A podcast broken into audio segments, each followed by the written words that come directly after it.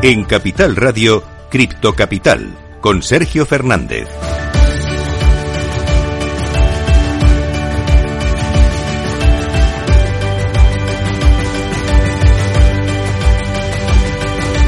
Coinex, haciendo más fácil el trading de criptomonedas. Haz trading en cualquier momento del día. Opera ahora en más de 800 pares de trading solo en coinex.com. Muy buenas noches, bienvenidos un día más a su casa, la casa de los amantes de las criptomonedas. Hoy estamos a viernes, tenemos un programón, vamos a hablar sobre criptos, vamos a tener la única tertulia sobre criptos que hay en España, claro que sí, y además vamos a analizar cómo está el mercado, porque claro, ya te lo decía, hoy es viernes, hoy no se sale, llega la hora golfa, vamos a hablar aquí de criptos y vamos a ver qué está pasando con Bitcoin. De momento está por debajo de 20.000, además ha tenido su peor semestre, su peor semestre en los últimos 11 años, ¿eh? ahí el dato cayendo cerca de un 57%, en el último mes también ha caído casi un 11%, enseguida vamos a analizar todo esto y además vamos a ver qué está sucediendo con el resto de altcoins. De momento tenemos prácticamente todo el top 10 bañado de verde, parece que terminamos la semana con un poquito de optimismo y además vemos que Sailor y Bukele se están poniendo las botas, ¿eh? no paran de comprar el dip, no paran de comprar la caída, ellos sabrán lo que hacen, parece que de momento tienen su estrategia muy clara y vamos a ver el análisis de Deutsche que piensa que va a llegar cerca de los 28.000 y además os voy a descubrir un hotel en Barcelona que se paga con Cardano, yo tengo que decir que eh, desconocía esta noticia, está desde 2018, pero muy interesante esta noticia que te vamos a contar y luego como siempre vamos a analizar toda la actualidad, todo lo que ha pasado esta semana, el estado del mercado con nuestra tertulia cripto y terminaremos con una entrevista a los patrocinadores, les escucháis al principio del programa, vamos a descubrir qué es Coinex y pues sobre todo qué es lo que les hace diferentes, que yo creo que también va a ser muy interesante, así que ya voy a dejar de enrollarme que tengo mucha noche por delante para hablar y vamos a comenzar Cripto Capital. Minuto y resultado, top 10. Eso sí, para no perder las buenas costumbres, vamos a empezar analizando cómo está el mercado cripto en estos momentos, comenzando por Bitcoin. Está en verde, está en positivo, por fin, ya ahora, está subiendo un 2,35% hasta los 19.369 dólares. En segundo lugar, Ethereum sube incluso un poquito más, también se merece unos cuantos aplausos, y es que está en verde, en positivo, un 4,60% arriba hasta los 1.065 dólares. Ha recuperado también esa, ese nivel, esa barrera de los 1.000.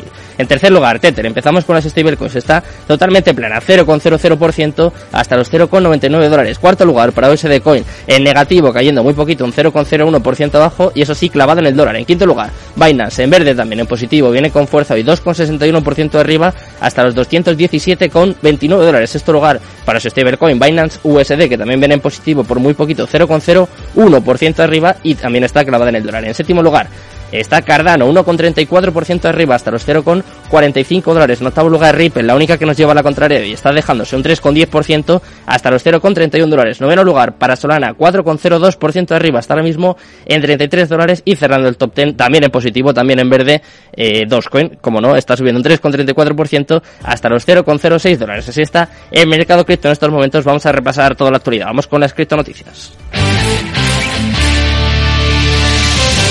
Cripto Noticias. Empezamos, como siempre, por lo más importante. Tenemos que hablar un poquito de Bitcoin. Te lo comentaba al principio del programa. Ha cerrado su peor trimestre en una década. Durante el segundo trimestre de 2022, el precio de Bitcoin cayó un 56,27%. Ojo al dato, de un periodo en el que el activo se desplomó por debajo del soporte crucial y actualmente lucha por mantenerse por encima de los 20.000 dólares. El segundo trimestre, que finalizó el 30 de junio, vio caer el precio de Bitcoin desde los 45.000 dólares aproximadamente, donde quedaba esa época, hasta los 19.000 más o menos, por los que está en estos momentos. Durante el primer trimestre de 2022, Bitcoin perdió su valor un 1,46% después de disfrutar de un final muy rentable del año pasado con rendimientos del 168,78% en el cuarto trimestre. En la breve historia de Bitcoin se han producido otras pérdidas trimestrales notables durante el segundo trimestre de 2021, por ejemplo, con un 40,37% de caída y el primer trimestre de 2018 con un 49,89%. Así que esto ha sucedido más veces, pero es verdad que hemos tenido una caída muy importante en este, en este segundo trimestre de 2022. Vamos con la siguiente noticia del día y es que te lo comentaba, Bukele se está poniendo las botas, parece que no se asusta, le da igual cómo está el mercado y ha comprado más. En este caso ha comprado 80 bitcoins a un precio de 19.000 dólares por cada uno. A pesar de que los precios de bitcoin han caído a nuevos mínimos, el presidente de El Salvador, Nayib Bukele, parece no inmutarse por el sentimiento bajista que prevalece en el mercado. Bukele tuiteó otra compra de bitcoins en el día de ayer y agregó además que compró la caída de bitcoin con casi 80 por más o menos unos 19.000 dólares por cada uno. Ha vuelto a comprar el dip, como te comento, Bukele acudió a Twitter para subir una imagen que describe sus compras de Bitcoin con una, con una leyenda que dice Bitcoin es el futuro, muchas gracias por vender barato. De hecho, el presidente del Salvador, Bukele, había comprado el DIP por última vez en mayo, cuando los precios de Bitcoin estaban cerca de los 30.000 dólares. Según algunas informaciones, compró casi 500 Bitcoin a un precio promedio de 30.744 dólares por cada uno, así que esta vez ha comprado más barato. ¿eh? Parece que también está promediando aquí Nayib Bukele. Vamos con la siguiente noticia del día. En este caso vamos a hablar un poquito de Deutsche, de Deutsche Bank, que predice que Bitcoin aumentará a 28.000 dólares para final de año. Deutsche Bank, la compañía global de servicios bancarios y financieros con sede principal en Alemania, pronosticó esta semana que el precio de Bitcoin aumentará al terminar el año y llegará cerca de los 28.000 dólares. Esto fue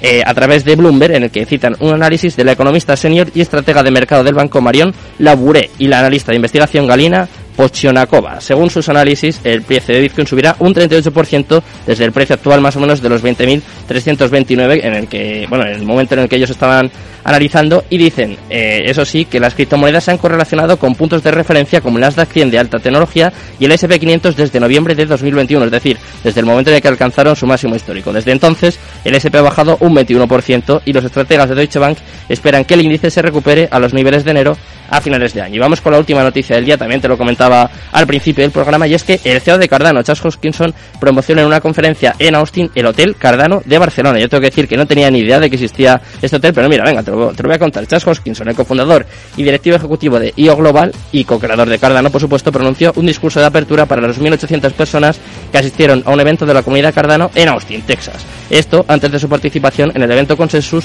2022. Casualmente, allí habló sobre el origen de un hotel con temática Cardano en Barcelona. ¿Habéis estado alguna vez en Barcelona? Seguro, seguro que sí. Pues mira, hay un hotel que se llama Alfred Mosker, es un hombre del IOG y vino a nuestra primera cumbre del IO que celebramos. La celebramos en Portugal y dice que lo organizó hace mucho tiempo Tamara Hassen. Le tocó el trabajo de tener que averiguar cómo organizar una conferencia. Nunca habíamos hecho esto antes y lo hicimos. Él se presentó, cenamos juntos y entonces le comentó justo lo que te voy a decir. Ahora convirtió su hotel en un hotel temático de Cardano. El hotel se llama Hotel Cardano y además se paga nana. En ADA hay cuadros y pinturas, todo esto eh, relacionado con Cardano. No sé si, si va a seguir teniendo ganas eh, con las caídas que ha tenido estos últimos meses, pero bueno, ahí la noticia yo lo desconocía. Seguro que hay algún oyente que ya lo sabía, pero bueno, ahí, ahí está el dato. Eh, bueno, ya sabes cómo está el mercado. Hemos contado las noticias así más importantes de las últimas horas. Vamos a analizar todo esto y mucho más en la única tertulia cripto de España. Vamos con la tertulia de Cripto Capital.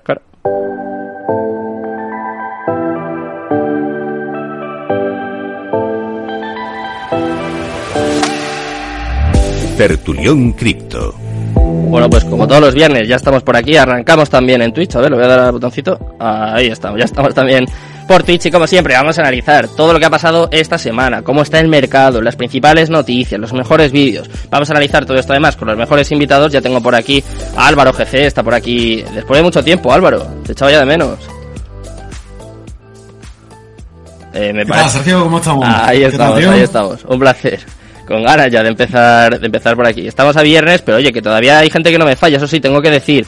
Eh, faltan todavía tres invitados, espero que se unan. Nos van a dejar tirados. Yo creo que se han ido por ahí a tomar cervezas y dicen, nada, yo paso. Estamos, estamos en verano. Yo, creo que están con la tienda de e-commerce. Eh, seguro, seguro.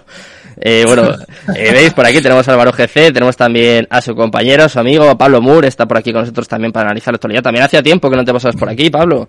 Te echábamos de menos. Pues, Sí, la verdad que ah, ya hace tiempo, bueno. Mm, ¿Has visto? Hace, bastante tiempo, sí. Sabes plomar el mercado, ¿eh? Igual es que erais vosotros ahí el soporte, ¿no? Tanto que se habla del soporte de Bitcoin, igual era que vinieseis vosotros a la tertulia, porque madre mía, ¿eh? Desde que veníais los tres, ¿eh? Yo creo que también, desde que vino Paulo, estábamos en 40.000. Yo decía, bueno, pues 40.000, pues ha caído, pero no estamos tan mal, ¿no? Incluso si no recuerdo mal, creo que he coincidido justamente con Álvaro y con Pablo eh, en una de las veces que, que, que, que vine aquí. Pues anda que no ha llovido desde entonces, ¿eh? Madre mía, cómo está, cómo ha cambiado el mercado, ¿eh? Sí, sí, ha pasado un mes y medio, ¿no? Por lo menos. ¿Y, y cuánto parece? Parece que han pasado dos años. Con... Mes y medio y ha caído un 50%, madre mía. Imagínate en seis meses. mira, las cañas ya, las canas que... Se nos, ha caído el, se nos ha caído el pelo, hemos hipotecado la casa, ¿no? Como se dice siempre, la pensión de la abuela, los pobres Por, por eso no ponemos Pablo y yo la tío, si nos veis. Claro. Estaríais asombrados. Estamos derrotados todos. Eh, ¿Os esperabais esta caída, chicos? ¿Os ha pillado alguno, os, ha pillado de imprevisto? ¿Estabais cubiertos? Eh, no sé, quiero que me contéis un poco vuestra experiencia. Un poco A ver, nosotros creo que desde que, de hecho, desde la última vez que vinimos aquí, ya estábamos diciendo un poco que, que ojo, que cuidado y tal, y ya ahí habíamos deshecho todas las posiciones que teníamos, hmm. y lo que estábamos era en dólares. Entonces, eh, bueno, pues parece la jugada nos ha salido estupendamente porque eh, en, en, este caso yo creo humildemente no que el mérito no viene de estar, por ejemplo, en el mercado cripto cuando viene la burbuja y, por ejemplo, puedes sacar un por, por lo que sea, hmm. sino igual el mérito, bueno, lo más difícil es saber, saber ver un poquito lo que, lo que viene por delante. Hmm. Y en este caso, bueno, como, como la cuestión era macroeconómica y tal, pues la, la supimos identificar por todo el tema de la política monetaria hmm. y la verdad que nos salió muy bien. Y el hecho de quedarnos además en monedas estables, eh, en dólares, pues también nos ha permitido beneficiarnos del par euro, euro dólar que ya está prácticamente en la paridad Hmm. Así que, pues bueno, ya hemos ganado también por ahí, así que no nos podemos quejar desde luego. Pero eso yo, yo creo que es un poco eso, os lo dijimos, ¿no? Creo que la, última vez que estuvimos aquí Avisaste, sí, sí, yo pensaba, estos son muy pesimistas, estos que, que negativos, pues verdad, ¿eh? tenía razones. Son realistas, son realistas. Había varios, había varios tertulianos que ya lo veis venir un poco, no sé si hasta este punto, vosotros pensáis incluso, no sé, perder los 20.000, que ha sido duro, ¿eh? ¿Os esperabais tanto? Mm, sí, sí. Yo, o sea, igual... Está siendo duro y vamos, yo creo que esto puede seguir cayendo fácilmente. Eh, en el sentido de que, no sé, el rebote no está teniendo nada de fuerza y los fundamentales siguen siendo lo mismo. Hmm. ¿Qué pensáis? nosotros, bueno, yo, yo no, no, daba ya, hubiera esperado estos precios más, eh, un poquito más tarde, vamos a decir, por hmm. después de pasado el verano, y un poco yo empezaría a ser optimista, todo esto teniendo en cuenta las previsiones de la, de la OCDE y algunos, algún otro organismo económico. Hmm. Pero a partir del primer semestre de 2023, a partir de ahí ya empezaría, empezaría a tener un poco de apetito por lo que son los activos de riesgo, que a fin de cuentas son las criptomonedas. Hmm. Ya ha quedado claro, ¿no? Que ni oro ni, ni, ni nada, ¿no? Sino es hmm. simplemente, pues, eh, eh, un mercado de startups y cuando mercado de, de hecho es más bien un mercado de venture capital porque todas, todas las, todos los proyectos que no son Bitcoin y Ethereum son más bien startups. Y ahora se está viendo un poco como ya, pues bueno, está todo escaseando y por eso, eh, pues bueno, las caídas que estamos viendo son las que son. Y no descartamos porque ya esto no es, a diferencia de con las acciones, por ejemplo, que se puede determinar un precio en base a digamos, un cálculo ¿no? del activo, del patrimonio y tal. la empresa. Por ejemplo, sí, a, los, a, los, flujos de caja. Aquí no hay nada de eso. Entonces, habrá un valor, pero no sabemos cuál es. Así que ahora mismo comprar solamente tiene, puede tener como fundamento el análisis técnico. Si eso es suficiente, pues ya está. Que cada uno toque la decisión. Hmm. Pero para nosotros no lo es, desde luego. No es momento de comprar. ¿Qué opinas tú, Pablo? Eh, yo estoy con, con Pablo. O sea, esta, esta caída, la verdad que se olía, se veía venir, pero a mí la verdad me ha sorprendido eh, eh, en el poco tiempo en que se, en que se ha dado, ¿no? También esperaría que fuera un poco más, más para, para adelante.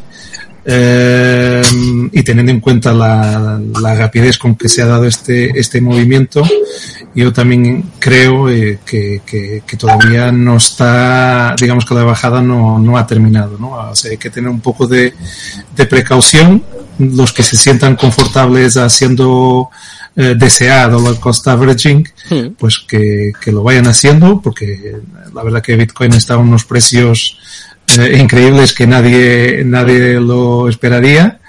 Eh, y nada, y esperar que el mercado dé señales más, más positivos, que hasta ahora yo creo que no, no, no los hemos eh, eh, recibido. Y no solo eso, no todo el, el entorno macroeconómico que, que, la verdad que no hay punta por donde se le pegue, la verdad. O sea que está, está todo un poco un caos por todo lado. y hay que cegar algunos frentes hasta que empecemos a sentir algo de, de confianza en los mercados, no solo cripto, pero en los mercados tradicionales también. ¿Hasta dónde pensáis que puede llegar esto, chicos? Eh, id hablando todos, ¿eh? Aquí ya sabéis que a mí me gusta... Aunque esto es un poco caos, a veces que es verdad que yo creo que ese programa menos serio que hay Capital Radio, lo pensaba cuando venía, digo, madre, no sé si eso es algo bueno o malo, la verdad seguramente sea malo, pero eh, ¿hasta dónde pensáis que podemos llegar? ¿Hasta 10.000 dólares, por ejemplo? ¿Podemos caer incluso de los 10.000? Hay, hay un gap por cegar, ¿no? Por esa zona, 9.000, por ahí, entonces eh, no sé, yo no soy muy eh, profesional en lo que toca hmm. análisis técnico, pero sí que voy siguiendo varios, varios analistas técnicos hmm. y, y, todo apunta a que pueda llegar a esos niveles. No sé, pero está aquí Pablo y Álvaro que a lo mejor podrán dar eh, un poco más de luces en ese, en ese sentido.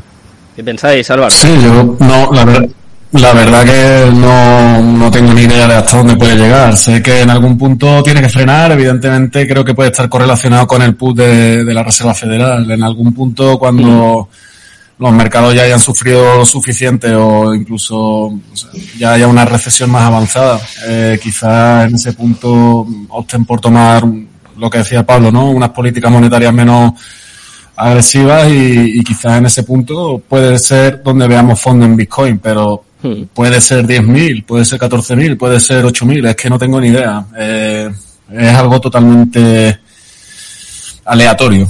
Hmm. ¿Qué opinas, Pablo? ¿Tú tienes, no sé, alguna zona marcada, algún punto que pienses, hasta de aquí no. de aquí no baja? Porque me acuerdo, no. David Leiguarda, que vosotros le conocéis, que decía hace meses, ¿eh? hace ya bastante, decía, que además todavía me lo sigue recordando porque además es un poquito pesado y siempre me dice, Sergio, que te lo dije, 3.750, vamos a llegar a 3.750, todavía, ahora me dice, ya no me invitas a las tertulias porque pues, se cree que nos vamos a quedar sin, sin oyentes, ¿no? Sin espectadores. Eh, ¿qué, ¿qué, opinas, Pablo? ¿Tú piensas, de hecho le voy a traer a David, ¿eh? Le tengo, le tengo pendiente esta semana, voy a hablar con él, no sé si lo volverán a banear en Twitter, por cierto, que, que Esperemos que no. Espero que no.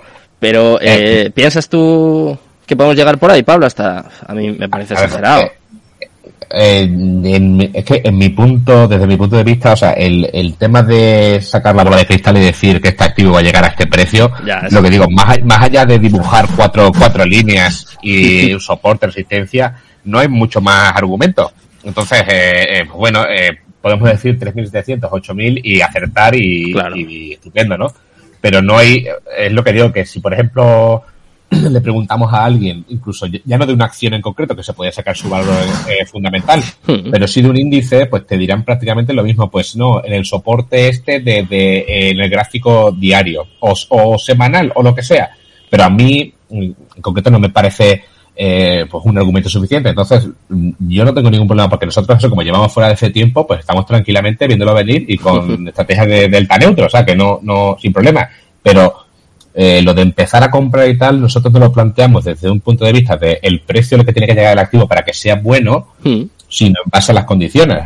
Porque, eh, a ver, es, es, prácticamente imposible, y esto igual hay gente que piensa que sí, pero lo de pillar el, el bottom, es decir, el, punto más bajo de un activo y vender en lo más alto es prácticamente imposible. Eso no lo hace ni el mejor gestor del mundo, eh, Así que nosotros tampoco. Entonces, lo más sensato quizás sería esperar un momento en el que, digamos, las expectativas sean un poquito mejores. Porque lo que, lo que parece es que, y esto nosotros lo llevamos diciendo desde febrero así, que lo que se viene es una recesión.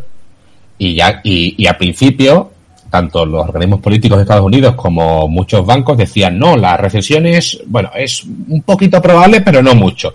Y conforme van pasando los meses y van siendo los datos, ya van diciendo un poco más probable, un 45%, un 50%, un 60%. Y es evidente también en cierto modo porque imaginemos lo que pasa en marzo si de repente sale la Reserva Federal y dice, oye, que nos vamos a una recesión, porque todo se cae, ¿no? Claro. O sea que en cierto modo tienen ese deber de tranquilizar un poquito al mercado eh, en la medida que puedan.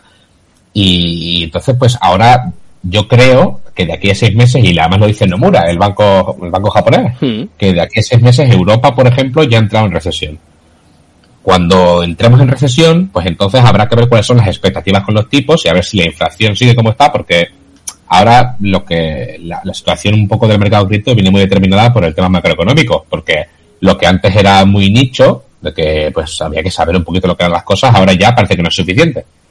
Eh, pues en el momento que las expectativas macroeconómicas cambien, igual nos planteamos el volver a, mercados de riesgo, igual que te digo eh, las criptomonedas podría ser el Nasdaq, es decir, que las correlaciones son parecidas. Hmm. O sea que nosotros planteamos las compras y tal en base a las circunstancias, no al precio, porque el precio es mm, básicamente eh, nada, a ver si es suerte y, en este soporte aguanta, ¿no? Pero vamos, que también lo de la caída de los precios este que ha habido, que, que ha desangrado a todo, tiene mucho que ver con lo de Terra y Luna, que supongo que lo habréis hablado aquí. Porque ya no es, o sea, eh, aquí lo que... La credibilidad se ha ido a tomar por saco, ¿no? Para resumir un poco. Sí, que se llaman estos eventos Black Swan, ¿no? Los cisnes negros, ¿no? Claro. Sí, sí, o sea, y, ya no ya no por la credibilidad, sino porque en un mercado que es tan pequeño y tal, hay, hay, lo de los préstamos y tal, que esto es un poco, bueno, esto ya se ha visto en otros momentos de la historia, pero en las criptomonedas lo llamamos de otra manera y parece otra cosa, ¿no? Pero en realidad no es así. Si lo que suele pasar en las criptomonedas es que para pedir un préstamo, yo tengo que pedir, eh, yo tengo que depositar, digamos, una casa, ¿no? Que vale, hmm. de una casa un colateral, ¿no? Deposito un colateral de 300 mil dólares y puedo pedir prestado, digamos, 200 mil. Estupendo, ¿no? Entonces así, si yo no puedo pagar mi deuda, me liquidan lo que he dejado y punto, ¿no? Y no pasa nada. Y, eh, la empresa sigue en funcionamiento. Pero lo que ha pasado con lo de Terra y UST es que hay muchas entidades que simplemente lo que habían hecho era en lugar de depositar un colateral, directamente decir, oye, dame un préstamo por tal, porque soy, imaginaos, Deutsche Bank. Hmm. Y ya me dan, me dan. Todas esas empresas pues tenían exposición directa a lo que es Luna y UST, y cuando eso se ha ido a cero, ahora de repente no pueden pagar. Entonces, e, eso está arrastrando a una, a otra, a otra y a otra, y entonces es normal que ahora mismo esté todo temblando, todo, todo, porque sí, porque todavía no ha terminado, esa cascada todavía no ha terminado. No, ¿os, suena BlockFi? Sí. Sí, sí. Lo va a comprar FTX, ¿no? Parece que salía la noticia. FTX. Sí, o sea, hace un año valía cuatro, bueno, la ronda, la valoración que le dieron por una ronda de, una ronda privada, bueno, o sea, por una ronda de financiación fueron 4,8 billones, ahora mismo vale, creo que creo que han llegado a un trato por 500, 600. Es decir, ha palmado un, bueno, un 90% y no es dinero que lo palmemos nosotros. En realidad, FTX la compró por 25 millones y asumió la deuda de 225 millones, algo así. Sí, eso decían, pero creo que luego hoy he visto hace no mucho ¿Ah, un tweet del, del fundador ah. de FTX diciendo que habían llegado a un trato y tal con Revolving, o sea que es que ahí hay un montón de cosas, pero que, que, esto ha pasado igual que ha pasado con Celsius, igual que ha pasado con, eh, con Nexo. Capital también, ¿no? Claro, cierro capital. Hay un montón de, o sea, lo de Anchor, ¿no? Que te daba un 20% anual, eso está de puta madre. El problema principal de aquí es que si yo, si yo soy una fintech, una fintech, ¿no? Que en teoría, como soy una fintech, no tengo que tener la regulación que tiene un banco. Entonces, pues puedo ofrecer muchos productos y la regulación pertinente. Pues había, yo, como fintech, he ofrecido a mucha gente un depósito al 20%, esa gente ha metido la pasa sin tener ni idea de qué iba la cosa y de repente han dicho, hostia, oye, que lo que metiste, chico, eh, se ha ido a cero. Y, eso es pues, lo que decimos, una cascada y aún no, se sabe eh, el alcance que puede tener. Entonces, pues, eh, ahí, ahí estamos. Mm. Así que yo, yo os lo decimos, bueno, cuidado, cuidado a todo el mundo donde tiene el dinero, porque de hecho, antes Álvaro y yo hemos visto por una noticia de que ahora, de que si KuCoin, KuCoin, que también es eh, una alternativa decente para mucha gente hmm. y iba a tener problemas. Hay muchos exchanges, eh, eh, lo decía el otro día el fundador de, FTX, eh, que hay muchos exchanges que son insolventes en secreto. No dio nombres, no dijo cuáles, pero hay muchos exchanges que parece que están pasando dificultades muy serias. ¿eh? Otra cosa es que lo lleguemos a saber, pero es verdad lo, lo que comentas, que es que está todo temblando, ¿no? Básicamente. ¿Qué ibas a decir, Álvaro? Perdona. Te cortaba ahí. No, eso es lo que, justamente lo que acabas de decir, que habíamos leído eso también, que, que habían más de 400 exchanges en todo el mundo que estaban con problemas de posible insolvencia. Y al final es lo que estamos hablando, ¿no? Que toda esta cascada de insolvencia de, es muy parecido a lo que pasó en 2008, ¿no? Con la crisis de Lehman Brothers y, eh, pero ya en el mercado de cripto y no sé hasta qué punto podría llegar a bajar todo esto, pero si se desapalanca todo al mismo ritmo que se apalancó durante 2020-2021, cuando tenían esa facilidad de crédito todas estas empresas para empujar el mercado hacia arriba, a mí es que no me extrañaría que lo que dice David, no sé si será por que lo haya estudiado o por lo que sea, pero que no me extrañaría que Bitcoin pudiese llegar a precios ridículos, ¿no? Es decir, eh, pues es que por poder puede llegar perfectamente. Al final se está drenando todo ese capital que, había fluido al mercado anteriormente. Hmm. Eh, vamos a seguir analizando esto, pero vamos a ir incorporando a algunos de los invitados. Tenemos ya a Instinto Financiero, vamos a saludarle y vamos a conocer también su opinión. ¿Está por aquí? Hola, ¿qué tal? Buenas noches, buenas tardes por allí. Hola, ¿se escucha bien? Perfecto. Perfecto, ¿qué tal? ¿Todo bien? ¿Cómo andan? Muy bien. bien, todo bien. Ahí. Y yo Eh, me parece que tenemos un problemilla con la cobertura, puede ser.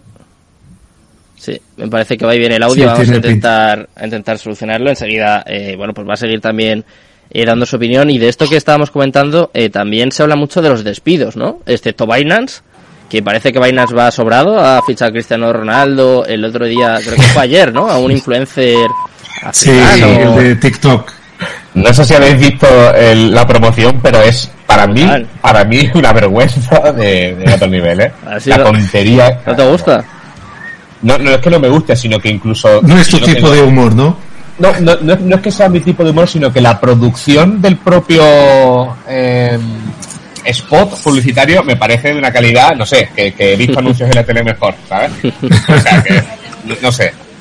¿Te gustó más el de Cristiano? Eh, bueno, el de Cristiano, bueno, pero esto es lo de siempre. Yo, yo ya no sé si aquí queréis hablar de NFTs, porque la última vez que hablamos creo que también discutimos de NFTs y había gente que decía que NFTs eran el futuro. No sé, eh, yo no creo que haya nadie que haya aguantado un NFT con, ganancias. Que no creo. O sea, igual aparece alguien que claro, que lo de especular está muy bien, pero... Claro. Alguno, alguno habrá, ¿no? Eh, luego, hay, luego si... Hay casos, hay casos. Luego depende, hablamos, depende de la utilidad que tenga. Luego hablamos también un poquito de, de NFTs. A ver, eh, voy a volver a probar el ciento financiero, a ver si tenemos suerte. ¿Nos escucha bien? Hola, ¿se escucha bien? Yo los escucho a todos muy bien. Sí, sí. Sí, sí, ahora, ahora bien. Teníamos un problemilla con la cobertura, yo creo. Vamos a ver si, si vamos solucionando. Ahora te escuchamos bien. Eh, quiero saber tu opinión sobre el, sobre el mercado, si tú lo esperabas, a qué nivel crees que, que puede llegar a caer, pues por ejemplo, Bitcoin, el resto de altcoins. ¿Cómo has vivido también estos bueno, creo que duros, eh? La, la, última vez que hablamos no estaba tan golpeado el mercado, pero sí estábamos iniciando en una etapa más bajista. Eh, en un momento yo di mi opinión sobre que pensaba que se iba a ir hasta 12 o 9, pero creo que el punto no está más en el precio, sino en que todo lo que veníamos diciendo de que iba a haber una limpieza de todos los proyectos se está dando, eh, hay muchos proyectos que están desapareciendo y también todo lo que fue pasando entre lo de Celsius, entre lo de Luna generó mucha desconfianza en todo el sector DeFi y creo que mucha gente dejó de invertir en eso y creo que lo, lo importante sería que no, no se pierda como esa esperanza en las finanzas descentralizadas que venían a traer una propuesta muy interesante, pero eh, con el mercado como está, perdió mucho impulso del que venía teniendo. Y además, el, el contexto general y mundial que no, no acompaña, con un Banco Mundial reduciendo el porcentaje de crecimiento, eh, viendo los, los IPC de los países más importantes subiendo su nivel de, de inflación. Entonces creo que estamos en, en, un momento donde o tenemos dos opciones, o operar directamente a la baja o eh, si queremos invertir a largo plazo eh, vamos a tener que esperar cómo se termina de desarrollar la, la tendencia. En un momento había mencionado que no olvidemos eh, el principio de Pareto y fue lo que hice con mi portfolio. Eh, dejé 80% líquido y 20% para operaciones, donde en ese 20% lo dediqué a, scalping para poder aprovechar estas, estas bajadas. Y por suerte me dio un, buen resultado y alejarme un poco de, de, capaz que la visión a largo plazo o mediano plazo que todavía no, no sabemos hasta dónde puede llegar a ir el precio, pero sí, como dije antes y, sostengo, creo que vamos a estar tocando nuevamente los niveles de, de 12.000 y de 9.000 para Bitcoin. Madre mía. ¿Estáis de acuerdo todos? ¿12.000, 9.000? No, pues. A ver, la bola de cristal no la tiene nadie, ¿no? Es decir, claro, es que eres un listo, claro. Yo también soy muy listo porque pregunto y no me mojo. Entonces, claro, yo, yo así no, no me equivoco, claro. Es, es, una especulación personal y, cuando lo dije en un primer momento eh, salieron muchas personas a golpear, pero e, era lo que estaba viendo en ese momento y no lo veo como algo imposible porque vimos que los niveles que estamos pasando ahora son los mismos de los del año pasado, de 2021, hmm. y eh, no estamos eh, en condiciones de decir de que hay posibilidades de que revierta la tendencia. No hay ningún indicio, por lo menos para mí claro, que indique que va a haber un cambio de tendencia. Entonces se puede llegar a profundizar más lo que estamos viviendo y esperemos que no, pero es, es por lo menos el sentimiento que tengo ahora.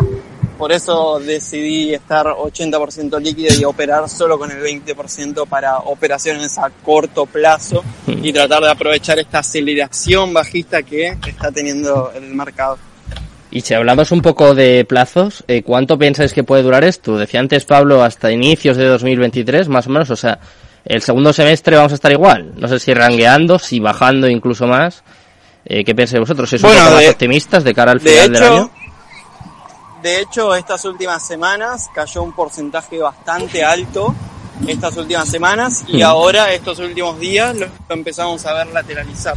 Ahora la tendencia puede llegar a continuar si vemos un incremento de volumen, eh, pero creo que esta tendencia bajista se va a mantener hasta que nos empecemos a acercar al periodo de halving.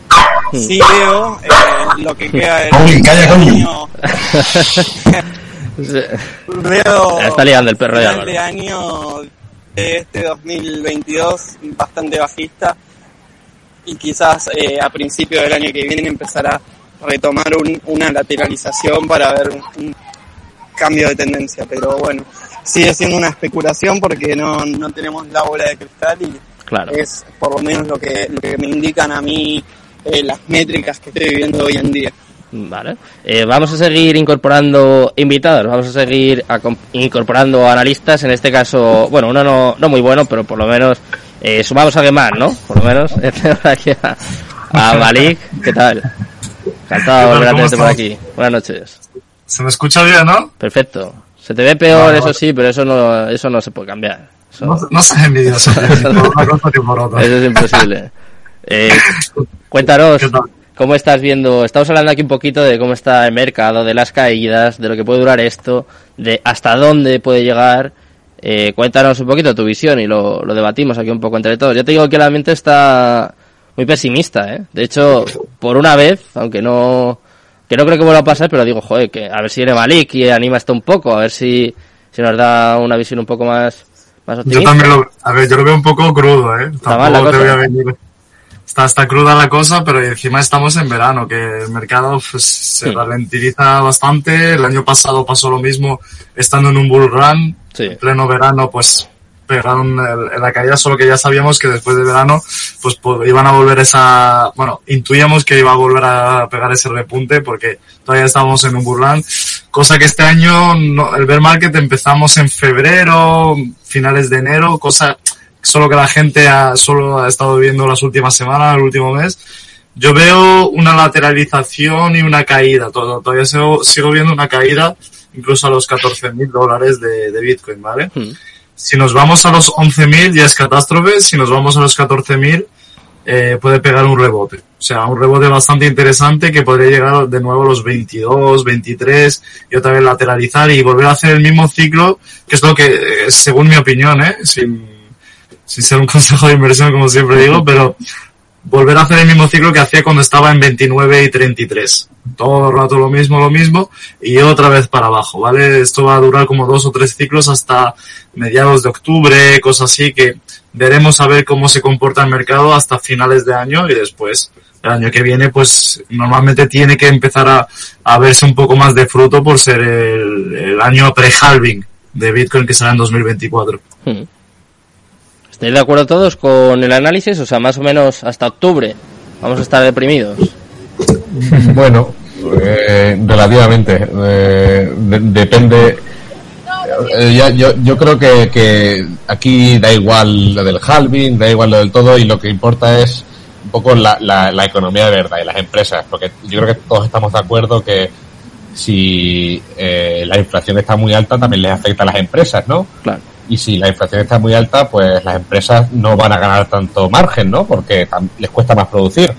Entonces lo que, lo que es posible que pase que toda esa inflación que es, la más alta en los últimos 40 años creo, hmm. en el segundo semestre de este año, pues ahora afecta a las empresas en cuanto a los resultados de manera muy, mucho más, mucho más fuerte. Esto no ha, esto ha pasado un poquitito todavía, pero aún así ha habido muchas empresas que han metido resultados. Cuando esto ocurra de verdad, es decir, que ya ya no la inflación de, de, todos los costes, o sea, de toda la materia prima, por ejemplo, sino incluso el, endurecimiento de la deuda, del crédito, porque el crédito ya en Estados Unidos en teoría va a pasar a, a un 2% o así. Eh, cuando eso pase, bueno, pues vamos a ver eh, cuál es el efecto que tiene en las pérdidas y ganancias de todas las empresas, porque ya os digo que si las empresas eh, tienen resultados mucho peores de los esperados, la bolsa entera cae. Y si la bolsa entera cae, las criptomonedas también caen. Porque creo que la correlación ya está clara, ya no, ya no cabe dudar otra cosa. Entonces, eh, mm, si alguien cree que es posible que en lo que viene de semestre las empresas tengan mejores resultados que los que se esperan, oye, pues nada, que se arriesgue. Pero yo no estoy, no creo que estoy, yo estoy utilizando el sentido común de si todo está más caro y encima la deuda cuesta más cara, ¿qué va a pasar con mis beneficios? Que van a bajar, ¿no? Y por tanto, ¿qué pasa con mi, con mi, el valor fundamental de mi acción? Que debería, debería bajar. Y, la, y, lo preocupante de todo esto, esto lo comentaba el otro día con una compañera, con Laura, que, que decía, es que aún, aún no se han, eh, hasta hace dos semanas o así, no se estaban revisando todos los resultados empresariales a la baja. Ahora sí, pues ya veremos qué es lo que pasa. Cuando de repente diga, oye, mira, porque eh, de momento, bueno, el que haya estado en Netflix, eh, lo mismo que si hubiera estado en, eh, yo qué sé, en Metralleta Coin, lo mismo, ¿no? y eso que es una, empresa de la bolsa. Pero habrá que ver cuando empresas ya importantes, incluso de, vamos a decir, del sector value, hmm. empiecen a palmar también. Y ahí es cuando ya, entonces, eh, para octubre, bueno, pues no sé, si, si creemos que en este año, este, en este año en octubre ya va a haber buenos resultados empresariales, pues bueno, pues quizás, pero yo, yo apostaría que no. Apostaría. Vale, pues si os parece, eh, vamos a seguir analizando el estado del mercado y vamos a intentar eh, es difícil, ¿eh? pero vamos a intentar analizar los motivos de esta caída. Comentábamos antes, no sé, la inflación, la situación macroeconómica, Terra. Eh, os voy a poner un vídeo de, Jerome Powell. Va a intentar explicar, o más bien no explicar, por qué estamos viviendo esto y sobre todo cómo están controlando, o más bien no controlando la inflación. Y ahora, ahora debatimos un poco sobre esto. One way to say it would be, we, I think we now understand better. About That's inflation. not very reassuring. No, you know, honestly, this was this was unpredicted. I, I was looking at our um, uh, at the time of our June meeting one year ago. The, of the 35 uh, uh, people who filed uh, with a survey of professional forecasters, 34 of them had inflation below 4% for last year. And of course, it was way above 4%. Bueno, ahí tenemos al presidente de la Reserva Federal, quizás uno de los motivos, ¿no? De, de, todo lo que estamos viviendo, tanto en las bolsas como en las criptos. Él mismo ha dicho que ahora entienden que no entienden eh, por qué está pasando esta con inflación. Genial, ¿no? Eh, es un poco una de las personas que, que nos tiene que proteger, ¿no? creo, vamos. O, que nos tiene que guiar en este camino y pues tiene la misma idea que yo, parece. No sé, no sé qué pensáis, si habéis oído esto. O, igual os lo imaginabais, ¿eh? Que también, pues viendo cómo está la economía mundial, pues igual tampoco nos sorprende tanto, pero a mí me impactó, por lo menos, que sea tan sincero, ¿no? Creo que es la primera vez, porque normalmente se contiene mucho y era un poco a la, a la hora de hablar, pero esta vez, sin pelos en la lengua, me falta decir, no tengo ni idea y no sé qué va a pasar tampoco de aquí en adelante, así que ahora, cada uno que se cura como pueda, ¿no? Bueno, cada vez que abre la boca a mí me da un asco, o sea, cada vez que sube el interés, me da un asco de verdad, eh, empieza a tirar el mercado hacia abajo, pero bueno, ¿qué vamos a hacer? O sea, menos mal que es sincero y bueno, no sabemos si es sincero o no, o si es un guion, porque al fin y al cabo hay muchas, hay muchas empresas detrás presionando, mucha gente, mucho sobreapalancados que están barriendo, todos los mercados financieros, no solo hablamos en cripto, y como ha dicho nuestro compañero, pues que hoy en día las criptos están bastante correlacionadas con, con el mercado, con el mercado tradicional, con el SP500, Nasdaq, Desafortunadamente esto no era lo que queríamos para la cripto, pero al ser un mercado liberal el que manda es el dinero, pues es lo que hay. Yo, también opino lo mismo. Creo que Jerome Powell eh, es, un muñeco en las manos de, de, del corporativismo, de las empresas, de, de, del gobierno de los Estados Unidos y al final, pues eso, él tiene que eh, hasta ahora no ha podido justificarlo, ¿no? La política monetaria que estaban, eh, que estaban siguiendo y ahora, claro, se ve en la situación en que ya no lo puede esconder más. O sea, esto ya no hay punta por donde se le pegue y, con lo cual, con la subida de los tipos, tiene que justificarlo de alguna forma y ahora hace como un poco mea culpa, ¿no? Que eso, que yo no, ahora sé que, que, nada sé, ¿no? Ahora sé que no, no sabía qué es lo que estaba pasado, pasando realmente. Eh, es un poco triste, ¿no? Que estemos al final en las manos de, de, este tipo de, de gente, ¿no? Pero bueno, es, es, lo que hay. Esto no se podía prever, porque yo creo que había señales, ¿no? O sea, incluso aquí en este programa, luego, hemos comentado. Estaba clarísimo, o sea, estaba a la vista de todos, de, los que lo quisiesen ver, eh, pero todos menos ellos. Bueno, nosotros lo vimos, de hecho, tenemos bastante eh, pruebas de ello, ¿no? En nuestro canal de Telegram, en Twitter, eh, lo veníamos avisando desde noviembre prácticamente. Y, a ver, yo qué sé, que tampoco sabíamos evidentemente y con exactitud al 100% qué es lo que iba a pasar, pero simplemente viendo en hechos anteriores, como en 2018, otros momentos en los cuales se redujo balance y el mercado no tardó ni un mes o dos meses en, empezar a caer, pues ya con estas noticias, hostia, nosotros ya veníamos un poco al, loro atentos, ¿no? Y también había una especie de negacionismo porque empezaron a, imprimir billetes a mansalada sin pensar en, consecuencias. Entonces ahí es donde creo que eh, el ecosistema cripto va a dar un, paso adelante cuando pierda esta correlación con el Nasdaq y con el S&P. Más que nada con el Nasdaq, que es con el que más relación tiene al ser también sector tecnológico y que las cripto también sean prácticamente todo tecnológico creo que van a dar un paso adelante cuando pierdan esta correlación con, con los índices. Y además también cuando empieza a haber un poco más de, de uso masivo de lo que serían las criptos que tienen uso en, en la vida real, como puede ser el caso de, de VeChain o casos puntuales donde se pueda aplicar la tecnología a, aportar soluciones. Entonces, una vez que se empieza a reconocer todas estas cualidades, pienso que va a perder esa correlación y, va a empezar a tomar más valor del que ya tiene la mayoría de, las cripto que sabemos que van a sobrevivir. Hmm. ¿Qué opináis, Pablo? Tú que eres un poco eh, más crítico en este aspecto, es... Hombre, no sé si la, ¿Puede pasar? Si la, naturaleza de, digamos, de Ethereum, todo lo que son las L1 y es, es tecnológica, no sé por qué habrían de perder la correlación con los activos tecnológicos.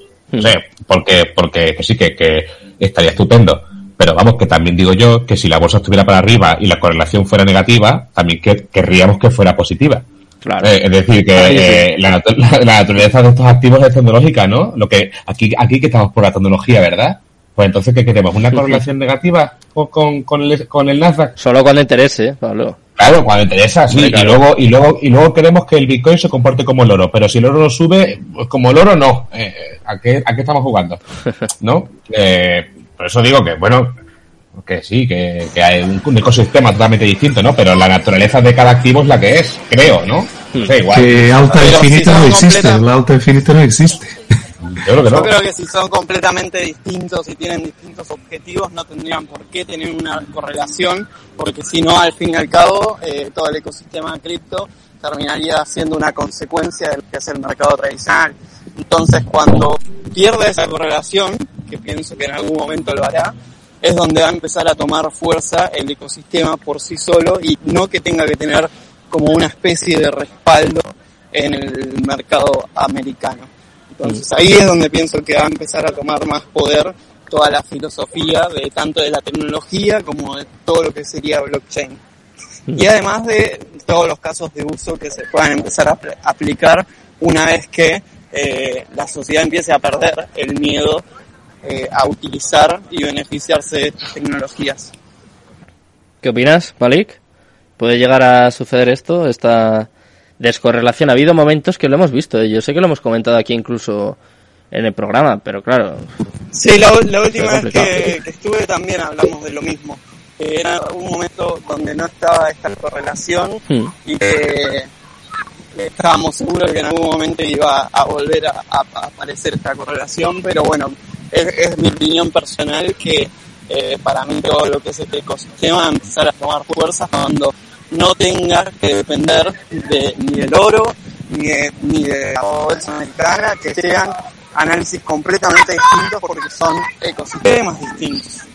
Vale, eh, un momento instinto, intenta eh, desconectar y volver a entrar, a ver si conseguimos que se mejore un poquito el audio porque te escuchamos como muy cortado, ¿no? Como con interferencias y seguro que hay algún oyente que ya dice, oye, que me vais a dejar aquí, me vais a dejar aquí sorda, a ver si lo podemos solucionar y, y te metemos ahora, por supuesto. Es, es, es el Ministerio de Hacienda que le habrá pinchado el móvil. Seguro, seguro. la Unión Europea, ¿no? La normativa MICA, ¿no? Son las primeras consecuencias de esta normativa. María Jesús Montero está ahí viendo a ver, quién chupa del bote, vaya. Seguro. A ver, eh, seguro. Eh, sobre la correlación, de mientras que estén las grandes instituciones dentro, desde que empezaron a entrar grandes, grandes, grandes ballenas y no individualistas, tanto como Elon Musk, empresas un poco más tecnológicas, desde que empezaron a entrar, yo pienso desde que empezó a entrar Goldman Sachs, BlackRock y todas estas bestias, han empezado a mover el dinero de un lado a otro de SP500 Nasdaq a cripto y así todo el rato. Sobre todo empezó siendo un pequeño juego para ganar dinero sobre, sobre el corto plazo y sobre todo en los fines de semana cuando el, mercado cripto no descansa y los otros mercados sí descansan. Claro por eso tenían que seguir generando pasta por un lado, y al final han acabado haciendo que, que se correlacione, que la gente acabe teniendo miedo de que la cripto no acabe siguiendo su verdadera filosofía, que hay mucha gente que ha entrado más que por el dinero, sino por la filosofía de proteger su dinero, de un valor refugio, de una interoperabilidad sin intermediarios. Y a la larga hemos, hemos visto que, que se está correlacionando demasiado. Yo pienso que volverá a despegarse de, los mercados tradicionales, eh, porque Bitcoin seguramente tocará los 100.000 y los superará, porque esto parecerá un chiste a la larga, siempre ha pasado lo mismo, siempre ha pasado lo mismo, de que Bitcoin cuando baja se acaba convirtiendo en una mierda, pero cuando sube todo el mundo quiere estar en el tren. Es así. Así que a la larga Bitcoin veremos cómo se pueda despegar un poquito, pero de mientras que las grandes instituciones sigan jugando el juego que quieran jugar para quitarse apalancados, borrar, borrar del mapa a gente inexperta y apoderarse del dinero de otros a un bajo coste, que así es como ganan dinero realmente, pues va a seguir esta correlación. Hmm. Eh, ya que estamos hablando de borrar, de, borrar del mapa, de limpiezas, y estamos analizando un poquito ¿no? los motivos de por qué está el mercado cripto en esta situación, eh, quiero saber también eh, qué pensáis, qué opináis, si creéis que esto es una limpieza de mercado, que yo creo que ya empieza a ser evidente, si pensáis que es positivo también para el mercado cripto, incluso ya de cara al futuro quizás, y que me digáis, eh, no sé, pues como decía antes, por ejemplo, el Instituto Financiero, ¿no? Que ve que BitChain, por ejemplo, que tiene una utilidad y que, bueno, que le ve futuro, que piensa que puede sobrevivir un poco, ¿no? A esta limpieza. Eh, comentadme un poco, no sé si hay alguna que vosotros pensáis que va a sobrevivir, si pensáis que es una limpieza y que es positivo. Vamos a, a comentar un poquito esto que yo creo que es interesante, ¿no? Como ya el, el post, ¿no? ¿Qué va a pasar de cara, de cara al futuro? ¿Quién se lanza? A ver, Álvaro, Pablo, que estáis más callados ahora. Álvaro, Álvaro. Sí, a ver, yo no sé, la limpieza que, que va a haber, evidentemente, no sé hasta qué punto va a ser buena en el corto plazo para Cristo, porque al final lo que estamos viendo es ese desapalancamiento. Entonces, en el medio y largo plazo, hasta que instituciones financieras puedan, eh, y más con estos tipos de interés tan caros, etcétera, volver a financiar nuevamente a empresas relacionadas con cripto y que estas empresas nuevamente empiecen a pumpear el mercado al alza, pues no sé eh, cómo puede beneficiar al precio de Bitcoin, pero yo creo que en el corto o medio plazo esto mm, tiene mala pinta, ¿no? Hmm.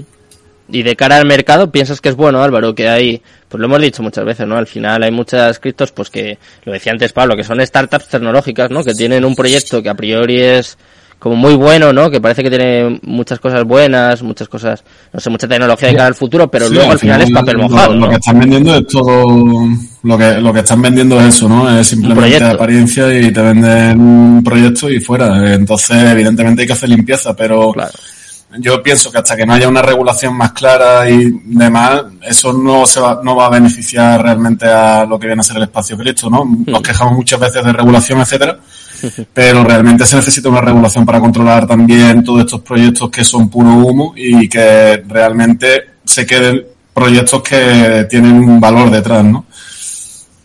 ¿Qué opinas, Entonces, bueno, en el corto plazo puede beneficiar mmm, en ese aspecto que va a limpiar un montón de, de, basura. En el medio y largo plazo, pues tenemos que ver un poco claro.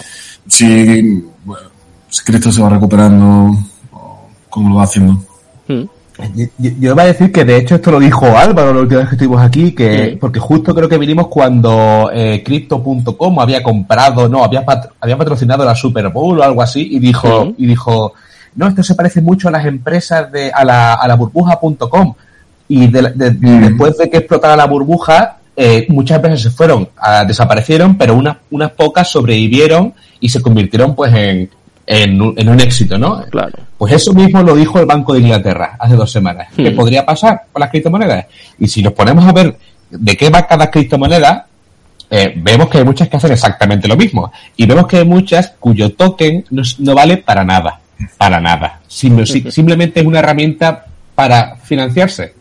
Porque hay, hay, hay muchos tokens que, o muchos eh, eh, proyectos que sacan una colaboración con otra, como por ejemplo BMW, pero lo que hace BMW es utilizar la red, pero no utiliza el token para nada. No, ¿Para qué vale el token? Porque en muchos, muchos casos para el token tiene la función de validar una red. Ya está.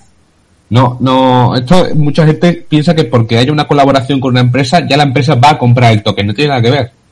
Entonces habrá que ver si incluso muchas empresas, como por ejemplo BitChain, puede sobrevivir, pero por la red y por la infraestructura que ha montado, pero eso no sirve a que el token vaya a apreciarse. Porque de hecho, eh, bueno, empresas como Teta, no sé si os suena, que era eh, eh, pues parecido a Twitch, ¿no? Bueno, pues a- a- tenía acuerdos con Google, con tal, con lo otro, el token ahí está como todas, ¿eh? O sea que, no sé, igual, igual es que... ¿tú- ¿Creemos que Google también está palmando un 90%? ¿O se lo ha pensado, no sé? Yo es por, por intentar, eh, eh, yo que sé, hacer un poquito de... Aterrizar. a- a- Sí, intentar aterrizar un poquito porque como parece que las cosas son de una manera un poquito más, ¿no? Por ser, ser un poquito más realista, pues bueno, es lo que es lo que está pasando y lo que va a seguir pasando. Yo, yo, yo creo, este- y estoy totalmente de acuerdo, creo que la- los proyectos cripto que sobrevivan a, a esta fase sin duda serán eh, los unicornios de, de- del futuro. Eh, y, y- y el mercado suele pasar siempre por estas, eh, es- estas fases, ¿no? Llamémosle de limpieza o, o lo que sea, ¿no? Pero eh, cada X tiempo, eh, pues el mercado se autorregula, ¿no? Y, y trata de eliminar proyectos que no tengan, pues eso, como hablamos, utilidad, que no tengan eh, algo más por detrás que un simple eh, white paper, ¿no? O, o lo que fuera, que ahora ya ni se usan los white paper. Eh, entonces, de alguna forma, eh, yo creo que esta fase que estamos pasando, mm, en parte es buena para, para digamos, subsanar un poco el mercado eh, y, y hacer esa selección natural ¿no? de los proyectos. Yo creo que eso es, es importante que el, el propio mercado haga esa selección natural. Y también ya hablaron aquí los compañeros, yo creo que el tema de la regulación, eh, nos guste o no nos guste, eh, yo creo que es, es importante, ¿no? En su justa medida, obviamente, no, aquí no queremos que nada, nadie venga a, a meterse con nuestras eh, wallets privadas, pero yo creo que la, la regulación en su justa medida también es, eh, es importante para que el mercado coge esa confianza, ¿no? Que también falta y, y permita que otro tipo de, de inversores puedan, puedan entrar. Mm, O sea que buscando un poco el lado positivo, eh, Malik, Instituto Financiero, ¿puede ser una forma de devolver la credibilidad al mercado? Un poco eh, la credibilidad Sí. perdida con Terra, ¿no? Con todo lo que ha sucedido con Luna. Sí, pero lo de Terra al fin y al cabo tenía. Alguna cripto te- le tenía que pasar esto, como pasa en los mercados financieros a lo largo de la historia. Alguna cripto tenía que pasarlo, solo que le ha pasado a una que ha sido el top 10. Claro. No es top 50, top 100, la ha pasado top 10. Llegó a ser Y top eso 5 da- incluso, ¿no? Terra, si, Sí. no, si no me equivoco. Top- creo que el top 7, top 8, no sé si top 5, Hmm. ¿vale? Pero es que eso es bastante grave por todo el volumen de capitalización de mercado que abarca, Claro. todo el volumen, sobre todo, de proyectos que se, de que se apalancan sobre su red, etcétera, etcétera. A ver, eh, yo quiero dar dos cosas. Primero, parece que la tertulia está siendo un velatorio. Siempre que uno del mercado, estamos muy el mercado se va a la baja, estamos, estamos, todo el mundo. Yo no, estoy contento. Estoy contento, pero. Pero segundo, yo en tema de regulación, la verdad que discrepo un poco. O sea, a ver, siempre soy el pesado de que llevo la contraria con todo, pero es que es así, esa es mi opinión. Yo discrepo un poco porque la verdad que a mí no me gustaría ninguna regulación en las criptos, aunque eh, eso suponga que haya muchos proyectos mierda, vende humos, shitcoins y de todo, y, y que, haga, que haya mucha gente especuladora. ¿Por qué no quiero una cierta regulación masiva como estaba viendo a día de hoy? O, quieren intentarlo. ¿Por qué? Pues que porque la cripto se creó en base a eso, a que no fuese regulado. ¿Qué pasa? Que a mí, yo porque me tengo que responsabilizar por los inútiles que, inventen, que inventen shitcoins o los inútiles que inviertan en shitcoins o proyectos scam. Es su problema, ¿entiendes? Infórmate antes de invertir. Este es el problema de la sociedad, que siempre tenemos que cuidar a los que no se cuidan eh, mentalmente y se forman mentalmente y los que sí se forman nos tenemos que tragar regulaciones, mierdas y tal y cual. El que sepa, sepa y el que no, pues se jode y pierde como ha perdido en toda la vida en todos los mercados y ya está. Qué generoso, ¿eh? Qué generoso y qué empático es Malik.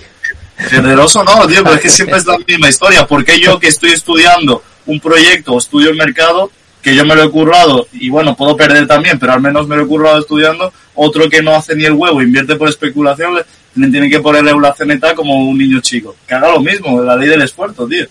¿Entiendes lo que te quiero decir? Díselo, díselo a la gente que estaba invertida en Terra y que ha perdido todo su patrimonio. Es que eh, decir, pero, los fondos de inversión no sabían a lo que se estaban exponiendo y hasta que ha saltado la liebre. Sí, Entonces es lo que me refiero, que, que por mucho que se joda Pepito y demás, eh, aquí tiene que haber cierta seguridad para el inversor a la hora de, poner su capital en juego. Y que, está muy bien que tú y yo estudiemos, pero que también tiene que haber ciertas garantías para que luego las manos fuertes sigan participando en este mercado, si no en algún punto es que van a desaparecer. Y el mercado este puede llegar a lo que fue en 2017. No, eso está claro, eso está claro, pero yo me refiero, por ejemplo, bueno, tema Terra. La gente es que lo que pasa es que, aparte de invertir, se enamora del proyecto. Y ese es el, grave problema de las criptomonedas. Cuando el proyecto no está ni enamorado de ti, o sea, le, sudas lo de abajo. Y ese es el enorme problema, que te acabas enamorando de un proyecto y no vendes cuando debes de vender. Y después pasan las desgracias. Yo también estaba en Terra, yo vendí en 94. Y entré en Terra con 13.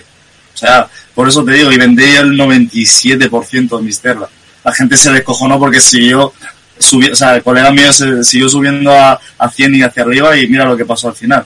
Por eso digo que, que eh, está bien regular, pero el exceso de regulación o sea, hace que al fin y al cabo no acaba siendo un mercado tan liberal como era su filosofía. Yo soy muy de la filosofía de las criptos, de que sean totalmente descentralizadas, que el inversor pues pueda invertir y tal, y que quien quiera entre y quien no, que no entre. Es una jungla este mercado, no es si, eso regular, que se vaya al SP500. Hombre, ya, ya, pero entonces eso, para salir por la calle tengo que ir con una pistola, ¿no? Porque si no viene un tío que me, que me dispara. O sea, eh, eh, ah, no, o sea, yo estudio y el resto es que son tontos. Hombre, pues si tenemos esa filosofía de cara al resto de áreas de la sociedad, oye, pues nada. Eh, no, y tampoco va a haber adopción, ¿no? Si hacemos eso, el mercado cripto nunca va a llegar a, ser como lo que es Internet a día de hoy, ¿no? Hombre, pues, pues yo, diría que no, pero, pero, pero que igual que Terra puede haber pillado mucha gente ahí, había gente, eh, te puede pillarte cualquier otra cosa, que sea un RUG, que sea un tal, y que engancha a 4.000. Y llegado ese momento, cuando le, cuando le pasa a cada uno, pues entonces pediremos regulación, pero lo más sensato es, y sobre todo ya por, ya no por enriquecernos, porque está claro que si no hay regulación ninguna, yo puedo enganchar, yo soy, por ejemplo, yo soy un influencer, engancho a 40.000 personas en una moneda, la subo para arriba y luego me salgo y ahí se quedan, y ya no tienen yo y ellos se van al carajo. Y como no hay ninguna regulación, no me pasa nada. Pero puestos a ser realistas a un futuro y a ser un poquito, pues eso, vamos a decir, empático con el inversor promedio, ¿no? Que es lo que hace la, la, SEC en Estados Unidos. Pues lo normal es pedir un poquito de regulación, porque después de lo de Terra, que parecía muy seguro y había 80.000 startups ofreciéndole a, a, cualquiera un depósito al 20% en dólares, pues hombre, digo yo. pero yo te quiero hacer una pregunta sobre esto. Eh, cuando tú, tú, aparte de criptomonedas o algo, has hecho alguna vez inversiones, ¿verdad? Seguramente te, habrás perdido o te han estafado. ¿Has aprendido más así o que, o que te eviten? Eh, eso es lo que quiero, a eso me quiero referir. Yo, yo he perdido muchas inversiones, tengo empresas de todo tipo y he palmado mucha pasta y gracias a eso he aprendido a no volver a cometer ese mismo error. Si la gente vuelve a cometer el mismo error, es que no sirve para esto, ¿entiendes? No todo el mundo puede hacer todo. En ese sentido me quería referir, ¿no? Obviamente hay que ayudar al inversor, formarle. También en las regulaciones para grandes empresas. También comparto lo que dices en muchos aspectos pero no todo aspecto, tanto regulación, para eso vete a un SP500, ya está, o a algún mercado tradicional y listo. En ese sentido me quiero referir. Quizá la clave sea un, punto medio, porque por ejemplo, o sea, yo creo que lo que pasaba el año pasado eh, cuando estábamos en máximos históricos, eso era, o sea, el perrito, el monito, eh, yo creo que eso era un, cachondeo. O sea, creo que en ese punto está claro que tiene que haber una regulación, pero también entiendo que sea una regulación muy estricta haya gente que diga un poco lo que dice Malik, ¿no? Que es verdad que se pierde la, filosofía, De, las criptomonedas. Quizás habría que encontrar un punto intermedio y también no creo que las autoridades financieras que o sea, yo no veo a Christine Lagarde o a Jerome Powell o a esta gente eh, llegando a ese punto, ¿no? No sé. O sea, yo es que veo muy complicado, o sea, creo que hagan lo que hagan, van a dejar a la gente descontenta. Creo, sí.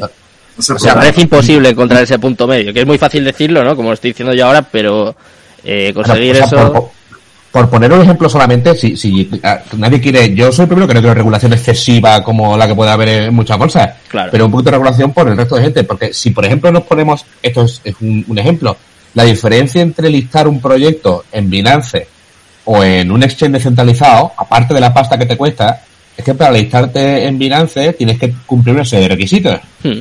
Más que nada para proteger al inversor, porque, porque Binance como entidad lo que quiere es proteger a los inversores si, si, si, si, todas, si todos los proyectos tuvieran que cumplir esos requisitos de, que, que, Binance exige, igual se iba al 50% de criptomonedas, porque muchos se lanzan en un exchange descentralizado porque dicen, es que si es que esto es gratis, si no pasa nada, si puede ser una estafa como un camión, que aquí no cuesta dinero, tengo que rendirle cuentas a nadie.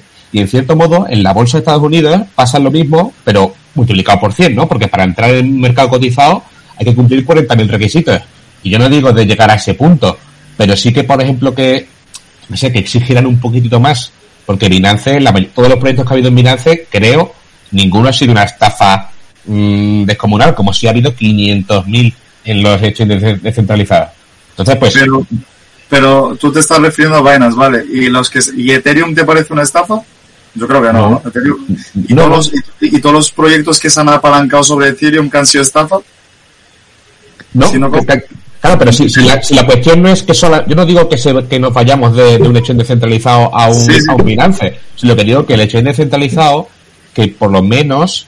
Que ponga requisitos, algunos, algunos requisitos básicos. Un mínimo, un mínimo, porque si no, eso va a seguir gente palmando pasta y eso hace cuenta, eh, pues bueno, si, si todos ganamos, mejor, ¿no? Mejor que, o sea, eh, mejor que, que alguien palme el 100%, que sí, que, que igual es muy tonto lo que queramos, pero hay gente que no, bueno, no se puede evitar que cualquiera entre sin los conocimientos necesarios como por eso existen los bancos hoy en día, ¿no? No, sí, sí. Totalmente digo una cosa, que el, dinero que palman unos lo ganan otros, que son mal, que son eh, más listos que otros. ¿eh?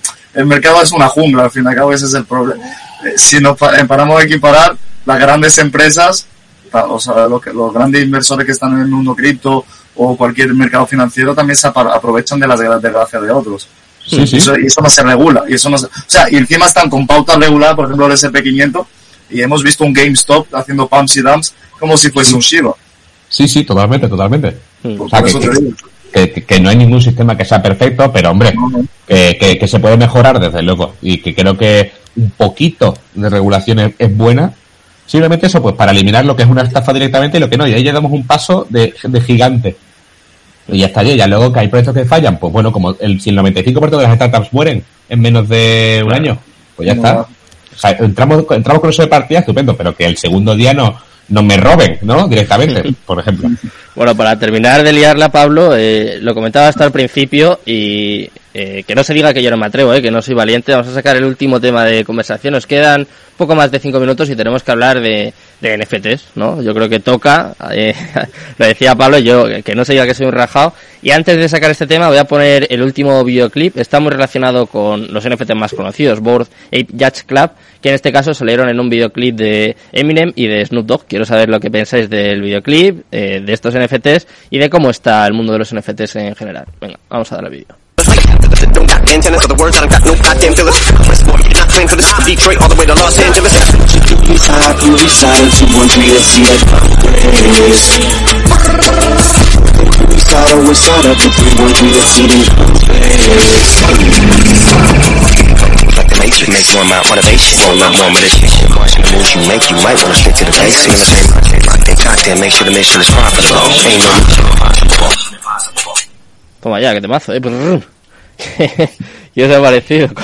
Va a haber gente que ya después de esto se vaya de fiesta directamente y diga, ala, ya paso ya, paso ya del programa. Eh, ¿Qué os parece cómo están los NFTs? Porque eso sí que se veía venir, yo creo que ya muy claramente, ¿no? Eso sí que sí que lo has comentado y eh, lo decía Pablo, no sé si habrá alguien que haya conseguido ganar dinero con los NFTs. Es verdad que siguen saliendo colecciones, ¿eh?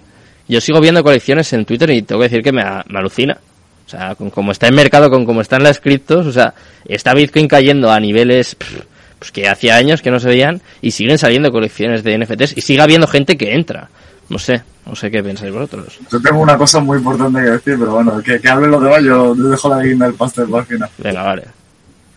A ver, Pablo, ¿a ti te gustan, no, los NFTs? Sí, a ver.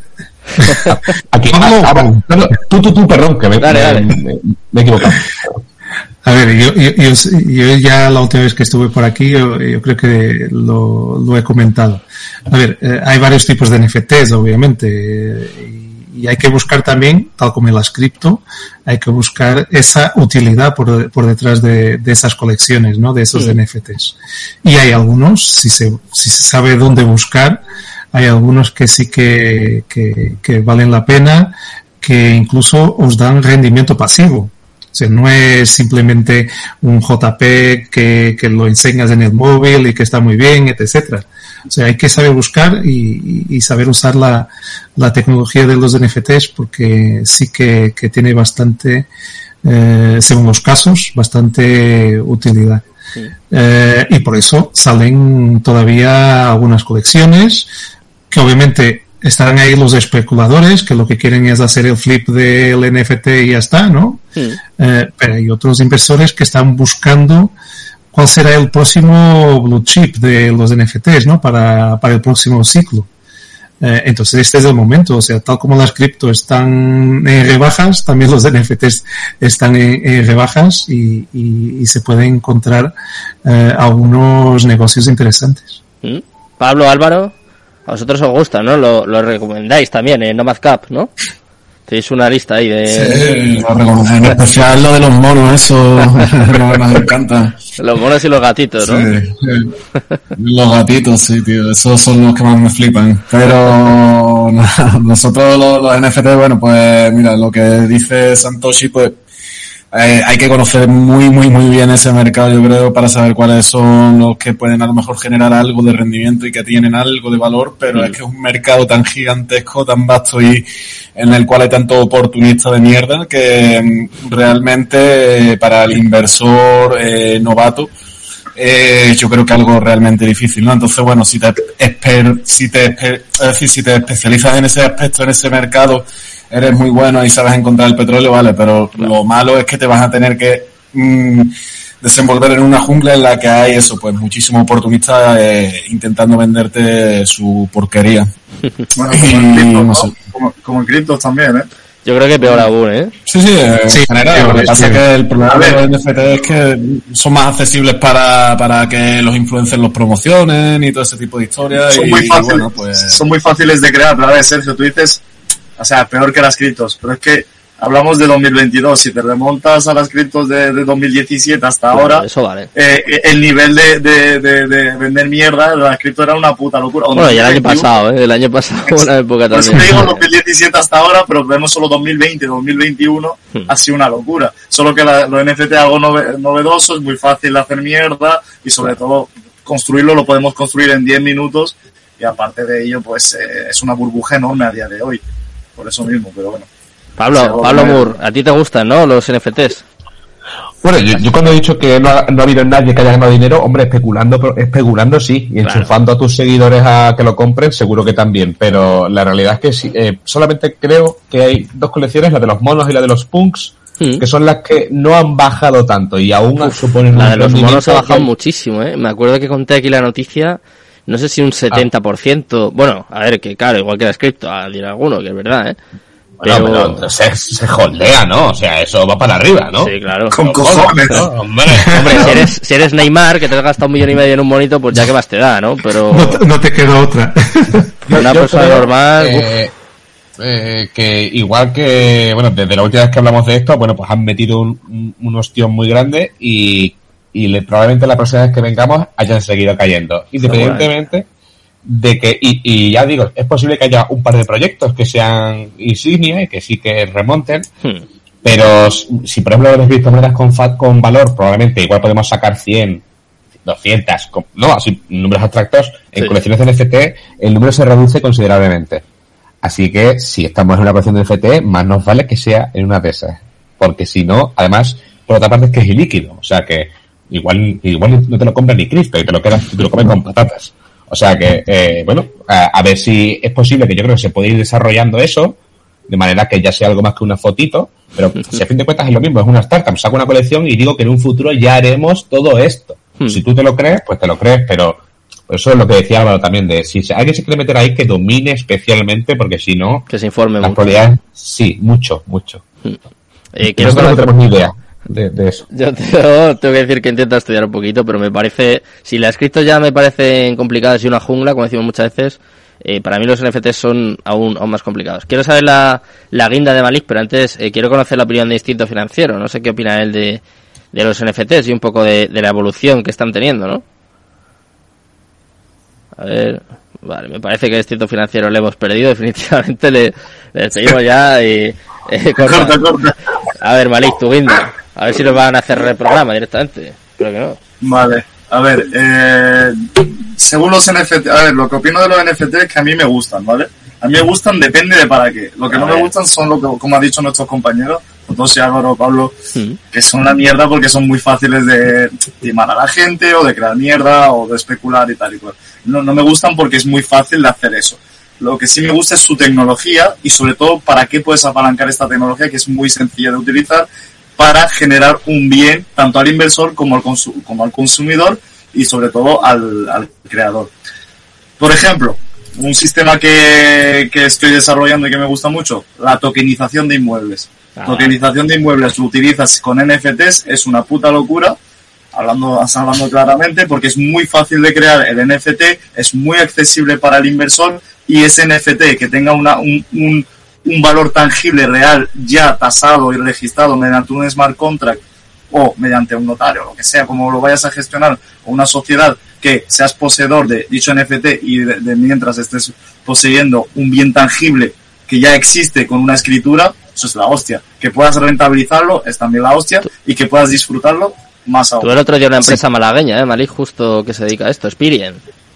No sé si lo ¿Sí? conoces. Sí, están... No, eh, son alquileres vacacionales y, eh, como tú dices, eh, tokenizan activos, en este caso inmobiliarios, y son eh, para junio, julio y agosto, me parece, si no me equivoco, y pues tienen como cuatro propiedades y eh, con el token, con el NFT, tienes, bueno, básicamente puedes alquilar el piso estos meses durante claro, cuatro pues años y pero moló la idea a mí me lo contaron y dije vale pues esto sí tiene una utilidad claro porque tienes tienes una utilidad y es mucho más sencillo que toda la burocracia etcétera más rápido menos costes pero tú me, pero estás, bueno. tú me estás tú te estás refiriendo sobre todo a poder utilizarlo para poder disfrutar del bien claro. yo me estoy refiriendo de que aparte de disfrutar el bien rentabilizar el bien y que seas dueño del bien mm. que es diferente es decir si tú tienes una casa y tú con ese NFT eres un dueño a un tanto por ciento de dicha casa y encima la puedes alquilar y la puedes disfrutar, amigo, ahí es bastante interesante. ¿eh? Yo lo que decía el otro día es, claro, entonces te hackean el, el NFT y te has quedado sin casa. O sea, decía, no. ahora los ocupas, van a ser hackers. No. Sí, depende, depende, de la seguridad jurídica que tengas en el país, depende también del smart contract, es que depende de muchas cosas, pero los ocupas se les echa rápido, ¿eh? Te lo digo. Bueno, aquí en hay España, mucha... aquí en España cuidado, ¿eh? Sí, está, hay mucha forma de. Está la cosa complicada. Eh, bueno, chicos, pues ha sido un placer teneros por aquí esta noche. Espero que, que, os lo hayáis pasado muy bien, que volváis pronto, que todavía nos quedan unas cuantas tertulias. Aquí no nos vamos, no nos vamos a ir de vacaciones. Nos vamos a quedar aquí por lo menos hasta, hasta agosto. Así que muchas gracias y nada, pues espero que la próxima vez que vengáis esté el mercado un poquito mejor, ¿no? Que seamos un poco más optimistas, por lo menos. Vamos a ver. Igual está peor todavía, ¿eh? Igual está. Eh, igual la próxima vez no podemos ni asistir, que estamos todos trabajando, tío. Igual el programa, ¿no? O, eso te iba a decir. Igual estamos. Nada, que va, que va. Bueno, con la gorrita. Hacemos el streaming con la gorrita desde el McDonald's y ya está. Yo pongo unas patatas mientras. bueno, chicos. Muchas sí, gracias. pero por eso, por eso siempre he dicho que las criptos tienen que ser un hobby y no, y no algo para depender de ellas. Yo, no, yo no vivo de las criptos, al fin y al cabo. Eso es lo interesante de, de utilizarlas para la tecnología, utilizarla para otros proyectos, ganar a la especulación también. Pero el que dependa de ellas es chungo, porque el trading a diario es muy jodido, aunque la gente, muchos vende humo, la hagan, la hagan parecer. Estoy de acuerdo. Estoy, estoy 100% de acuerdo. 100%. Por eso mismo. Así que nada, encantado de estar con vosotros y muchas gracias por la invitación. Encantado de conoceros a Álvaro, Pablo y Santos y bueno, Instinto que, que, lo hemos perdido también. lo mismo, encantado y gracias a todos. Buenas noches Igualmente. chicos, un placer. Venga, abrazo. de las vacaciones. Chao. Hasta luego. Hasta luego.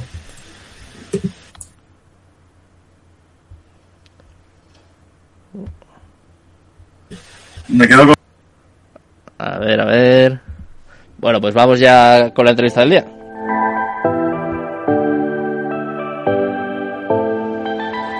La entrevista del día. Bueno, pues vamos ya con la entrevista del día. Ya sabéis cómo está en mercado, ya lo hemos analizado también con nuestra tertulia. Y hoy os voy a presentar uno de los exchanges más conocidos. Seguro que prácticamente todos los oyentes, todos los espectadores ya le conocen, pero por si acaso vamos a profundizar un poquito. Estoy hablando de, de los amigos de Coinex y tenemos con nosotros a Kaelta, uno de sus responsables, que viene pues a, a contarnos absolutamente todo sobre, sobre su proyecto. ¿Qué tal? Un placer, buenas noches. Hola, ¿qué tal? ¿Cómo estás? Eh, encantado de estar acá. Eh, muy buenas tardes para, para mí que estoy en Buenas Venezuela. Eh, muchísimas gracias por, por invitarme a tu espacio para eh, presentarles a Coinex. Mm. Eh, he escuchado las cuñas publicitarias que están haciendo en Capital Radio, muy chulas, buenas. Un equipo muy, muy, muy profesional. Eh, quedamos maravillados con su trabajo. Me alegro mucho. Eh, yo creo que es mutuo, ¿no? Yo creo que la admiración en este caso es mutua y quiero que me cuentes, quiero eh, trasladar a los oyentes qué es Coinex, por qué o en qué os diferenciáis a otros exchanges. Cuéntanos un poquito, por qué, por qué este es tan de moda, ¿no? Porque es verdad que, que lo estáis petando con vuestras iniciativas. Eh, Coinex es una plataforma que se fundó hace cuatro años. Eh, ah, también es un, un exchange que tiene eh, su sede en, en Shenzhen, en China. Eh, creo que estamos en boca de todos por la facilidad que tenemos o la facilidad que le damos a los usuarios para hacer trading. Y es lo que las personas que están eh, in- eh, inmersas en el mundo de las criptomonedas es lo que quieren, una plataforma que les facilite el trading de criptomonedas. Entonces, nosotros con nuestros tutoriales, con todas las, las sesiones AMA que tenemos en nuestro Instagram, en Twitter y en- principalmente en nuestro grupo de Telegram, es algo que, que hace que eh, los usuarios nos prefieran. Entonces, eh, justo de lo que estábamos comentando en la tertulia, seguro que lo has escuchado, ¿no? Que había alguno que decía, bueno, el que pierda su dinero como que se aguante, ¿no? Eh, que como tonto Sí. el último. Eh, vosotros eh, hacéis justamente lo contrario, ¿no? Intentáis formar, que la gente estudie, esté informada y luego, pues obviamente hay gente que pierde su dinero y con como está el mercado a día de hoy, pues es incluso más fácil, pero eh, no os interesa eso, ¿no? Básicamente, os interesa que la gente No, de esté hecho, formada. De hecho, a Os nosotros... enfocáis en eso. Eh, a ver, si te digo que no nos interesan los usuarios expertos, te miento, sino que nos interesa es educar a nuestra comunidad, ya sean expertos, ya sean inexpertos, ya sean personas que nunca han tenido un contacto con la criptomoneda, ya sean personas que eh, a lo mejor ya tengan su propio proyecto montado. Eh, nos interesa es educarlos. No le decimos invierta en esta criptomoneda, eh, no le decimos eh, invierte en nuestra plataforma, porque nosotros como eh, eh, eh, plataforma de trading, obviamente no, no recibimos dinero de las personas. No es que inviertan en nosotros y nosotros invertimos para ellos, sino es que eh, facilitamos eh, el trading. el, eh, tenemos eh, much- una gran variedad de, de proyectos listados. De hecho, antes del cambio de eslogan, antes era donde los activos innovadores se reúnen, lo que significaba que nos esforzábamos o nos seguimos esforzando para que los proyectos top, los proyectos eh, élite eh, estén listados en Coinex y en el cambio de eslogan, que ahora es eh, haciendo el trading más fácil de criptomonedas, ahora es ahí donde va nuestra energía, ese es nuestro norte. Facilitarle al usuario, al usuario promedio, al usuario eh, de a pie, como decimos en Venezuela, eh, que significa que al usuario normal que eh, aprenda lo que es una plataforma, lo que es un exchange, lo que es un proyecto, lo que es Bitcoin, lo que es eh, las altcoins y eh, aprenda lo que es una inversión. Ya él decidirá cuándo, dónde y cuánto invertir. Pero eso es lo que nos interesa, educar a los usuarios para que aprendan, para que se incluyan en el mundo de la, de la blockchain en general. Mm, ¿Y eso cómo se hace? Porque es quizás lo más lo más complicado, ¿no? El, hecho de, educar, de acercar a la gente, de que el inversor novato, ¿no? De alguna forma entre en este mercado que es, es complicado, es verdad.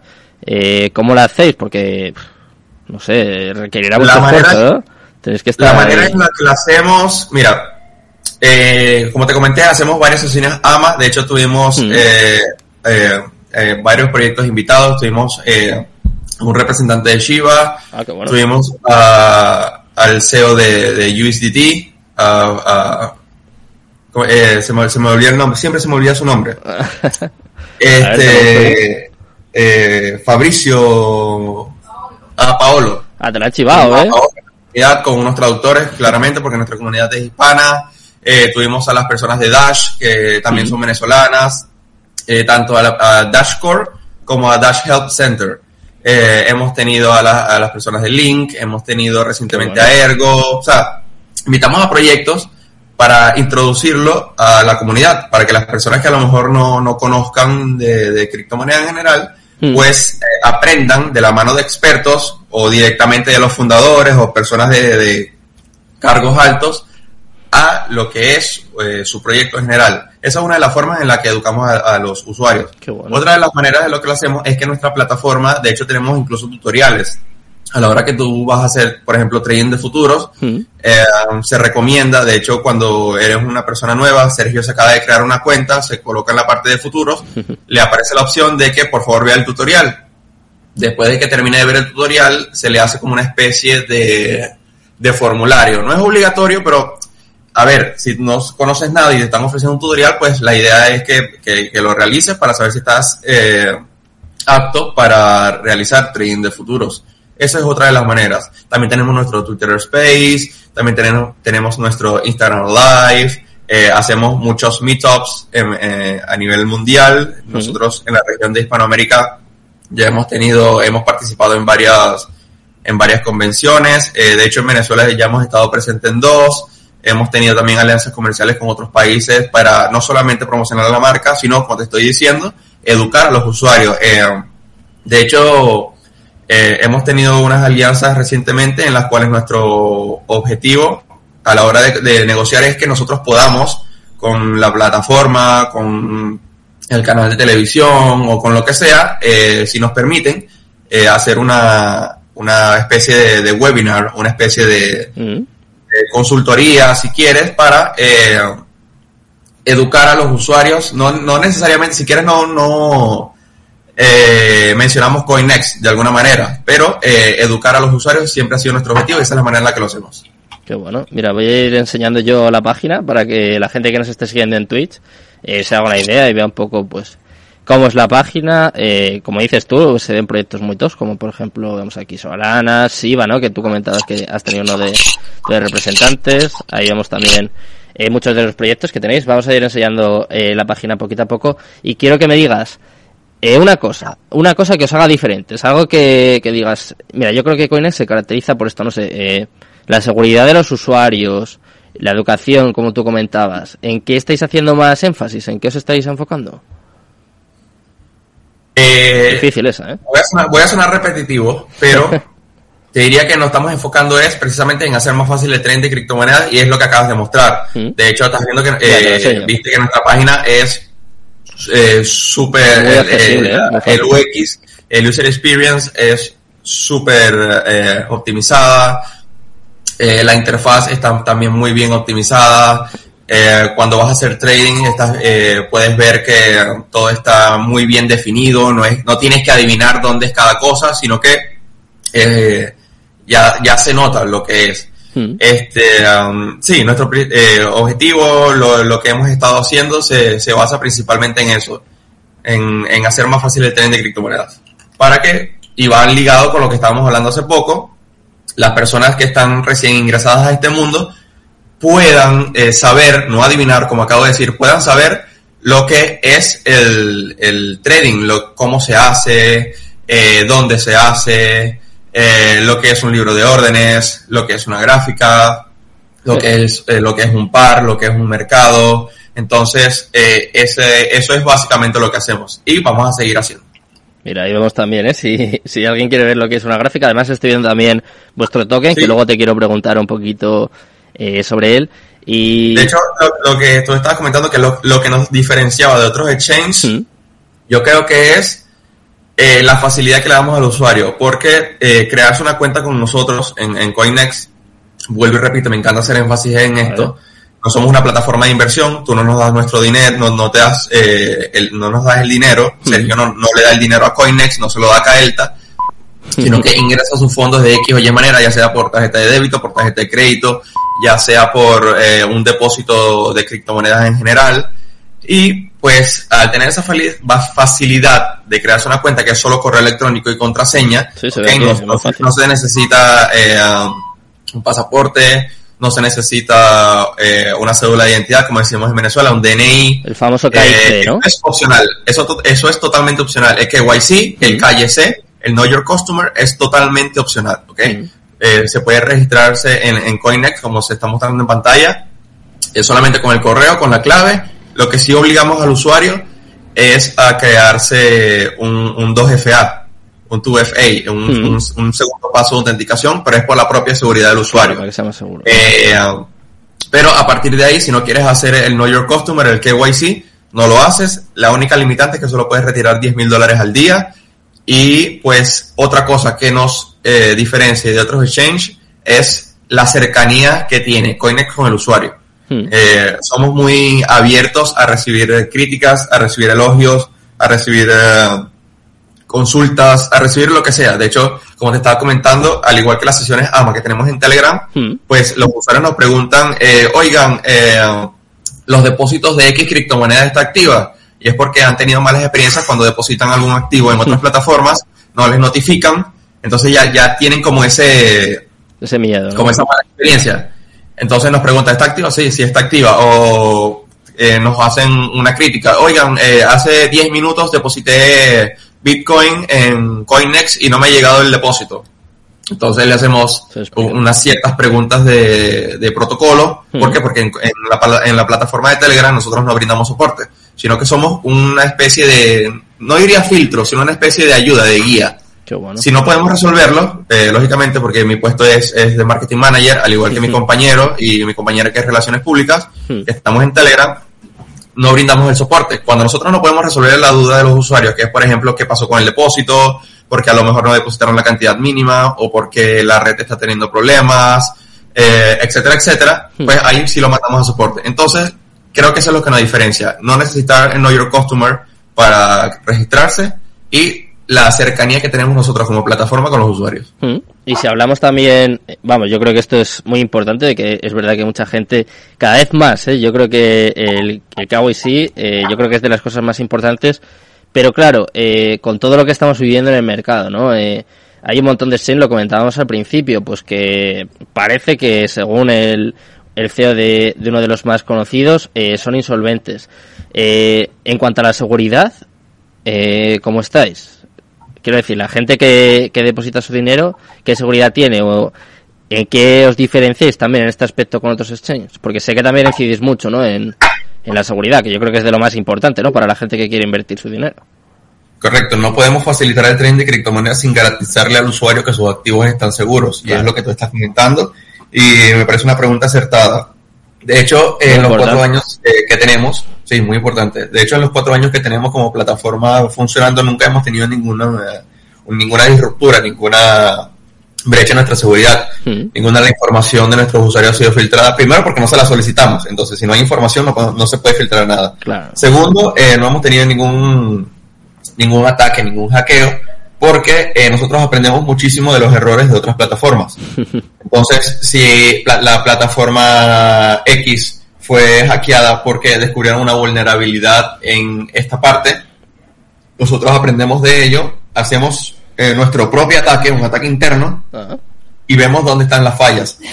Eh, aparte de la seguridad a nivel de plataforma, también le garantizamos al usuario la seguridad de sus activos. ¿Y es por qué? Porque Coinex, como plataforma de trading, no eh, tiene la, la custodia de los fondos. Eso es una, eh, la custodia de los fondos la, la tienen em, varios protocolos, ¿ok? La tiene una empresa, hmm. también... Externa. Eh, sí, la, tienen eh, dos empresas, eh, no, voy a, no voy a decir nombres. Mejor, Y además de que tienen la custodia de los fondos, los fondos están en una billetera de fría, que hmm. además es multifirma. Entonces, para poder, para poder, para poder robar, en palabras sencillas, pues tienes que, que, que solicitar mucho. Entonces, es algo que, que para hackear necesitas muchísimo dinero que no vale la pena gastar para, para disponer de ese dinero. Entonces, esa es lo que tenemos como seguridad. Que los fondos de los usuarios, aparte de que tienen 100% de reserva de valor, pueden retirar el 100% de su dinero, de su dinero cuando quieran,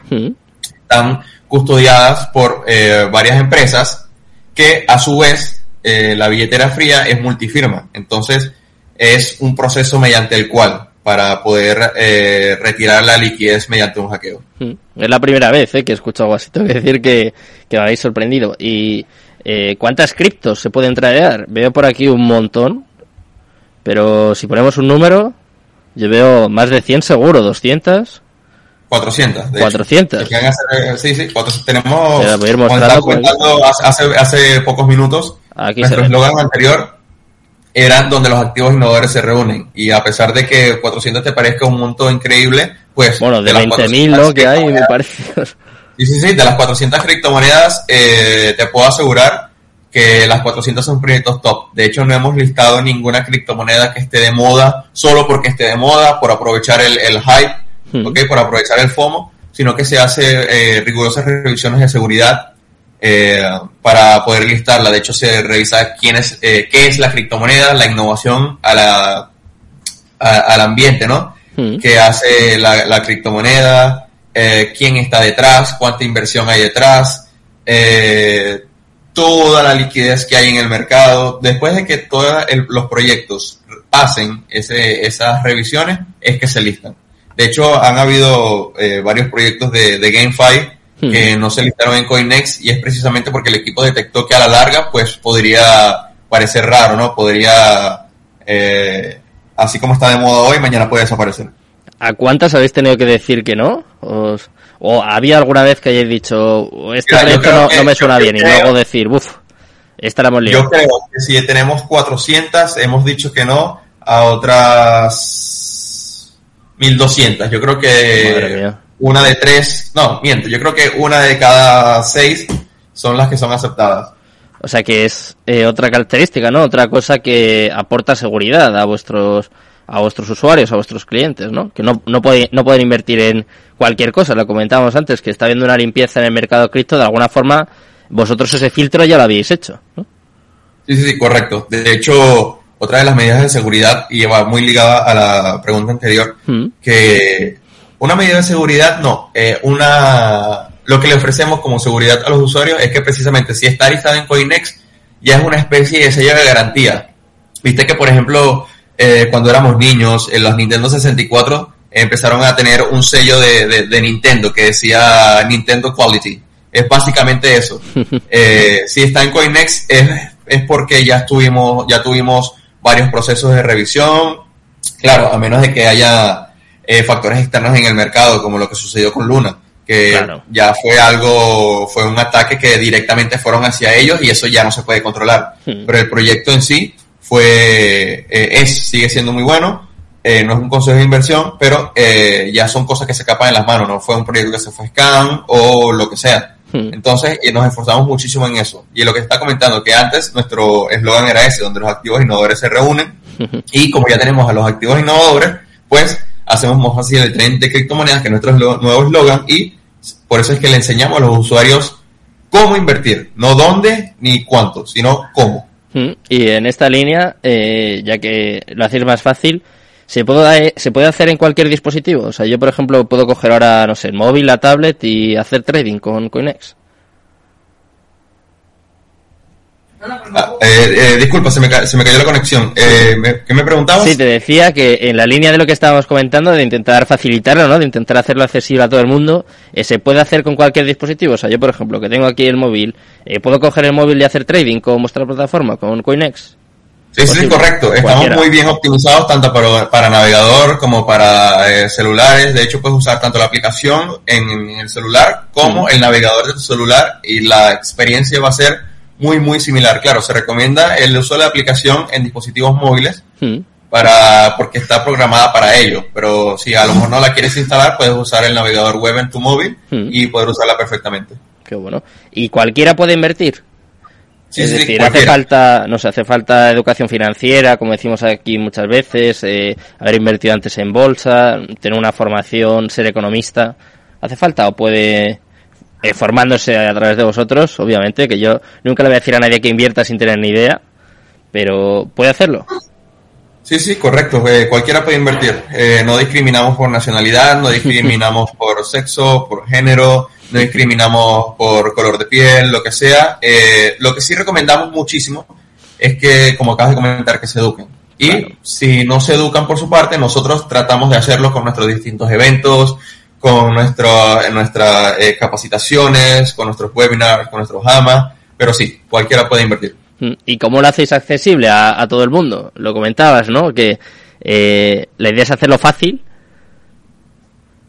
Yo creo que, bueno, no creo. Eh, nosotros lo hacemos fácil o lo hacemos accesible por todo en general. Como está comentando, nuestras aplicaciones y nuestro, nuestra página web está muy bien optimizada para cualquier dispositivo, lo que hace que cualquier persona en cualquier parte del mundo pueda ingresar. Hmm. Aparte de que como no solicitamos Know Your Customer uh, solamente para retirar montos muy altos, pues eh, eso también es una herramienta, es facilita o da accesibilidad a que las personas se puedan registrar y hagan sus operaciones, eh, porque es muy bien sabido que eh, los grandes poseedores de Bitcoin o de criptomonedas en general. No les hace mucha Por X o Y, sí, no, no les gusta eh, hacer Know Your Customer, el KYC. Entonces, esa es una de las otras de las maneras en las que somos más accesibles. Y aparte de los tutoriales, que si, por ejemplo, Kaelta no conoce el mundo de las criptomonedas y quiere conocer del mundo de las criptomonedas, eh, está en el, en el, Telegram de Coinex o ingresa por, a coinex.com, hmm.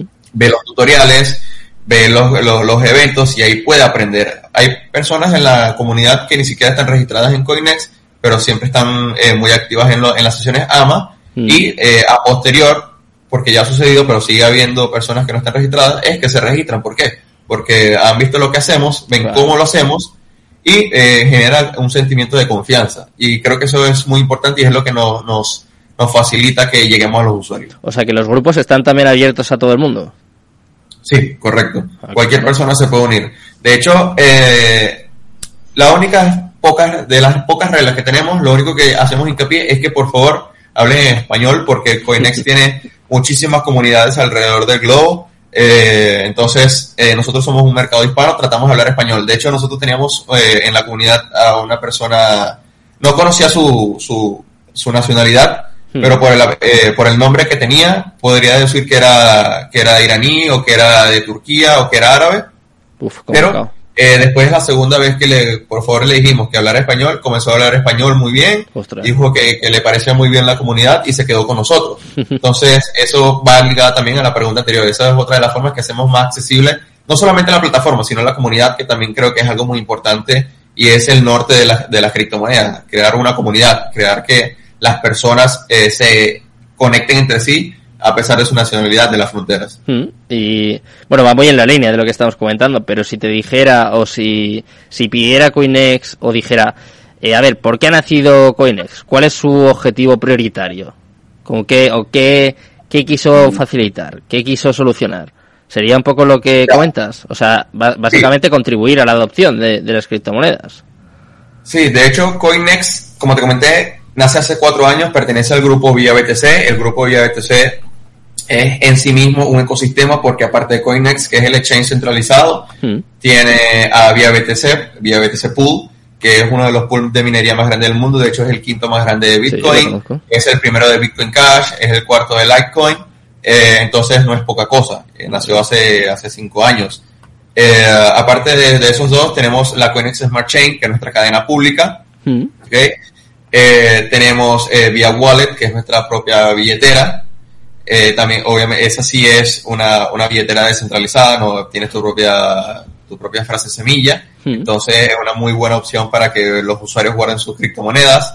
tenemos Via BTC Capital, que es un fondo de inversiones donde las, las personas que tengan su proyecto pueden presentar presentarlo y decir lo que necesitan, lo que requieren, después de que hagamos las... no son las mismas revisiones de Coinex, sino más rigurosas todavía, porque estamos hablando ya de invertir.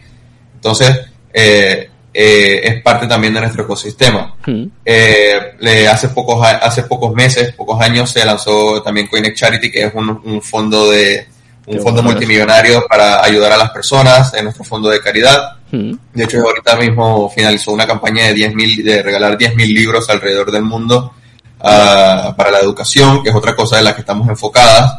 Mm. Eh, ese es nuestro objetivo, integrar a los usuarios en el mundo de la blockchain y proporcionarles todas las herramientas que necesiten para lo que sea. Mm. Eh, hablando de herramientas, porque a ver, hemos hablado ya un poco de la educación, de la formación, hemos hablado de, de la seguridad, en el momento en el que las cosas vayan mal, un poco como tú comentabas, ¿cómo es la atención al cliente? ¿Cómo es el soporte? ¿O qué tiene que hacer la gente para, para solucionar un poco sus problemas en las operativas? Que me imagino que, que habrá, ¿no? Como, como en, todo, en todas las plataformas.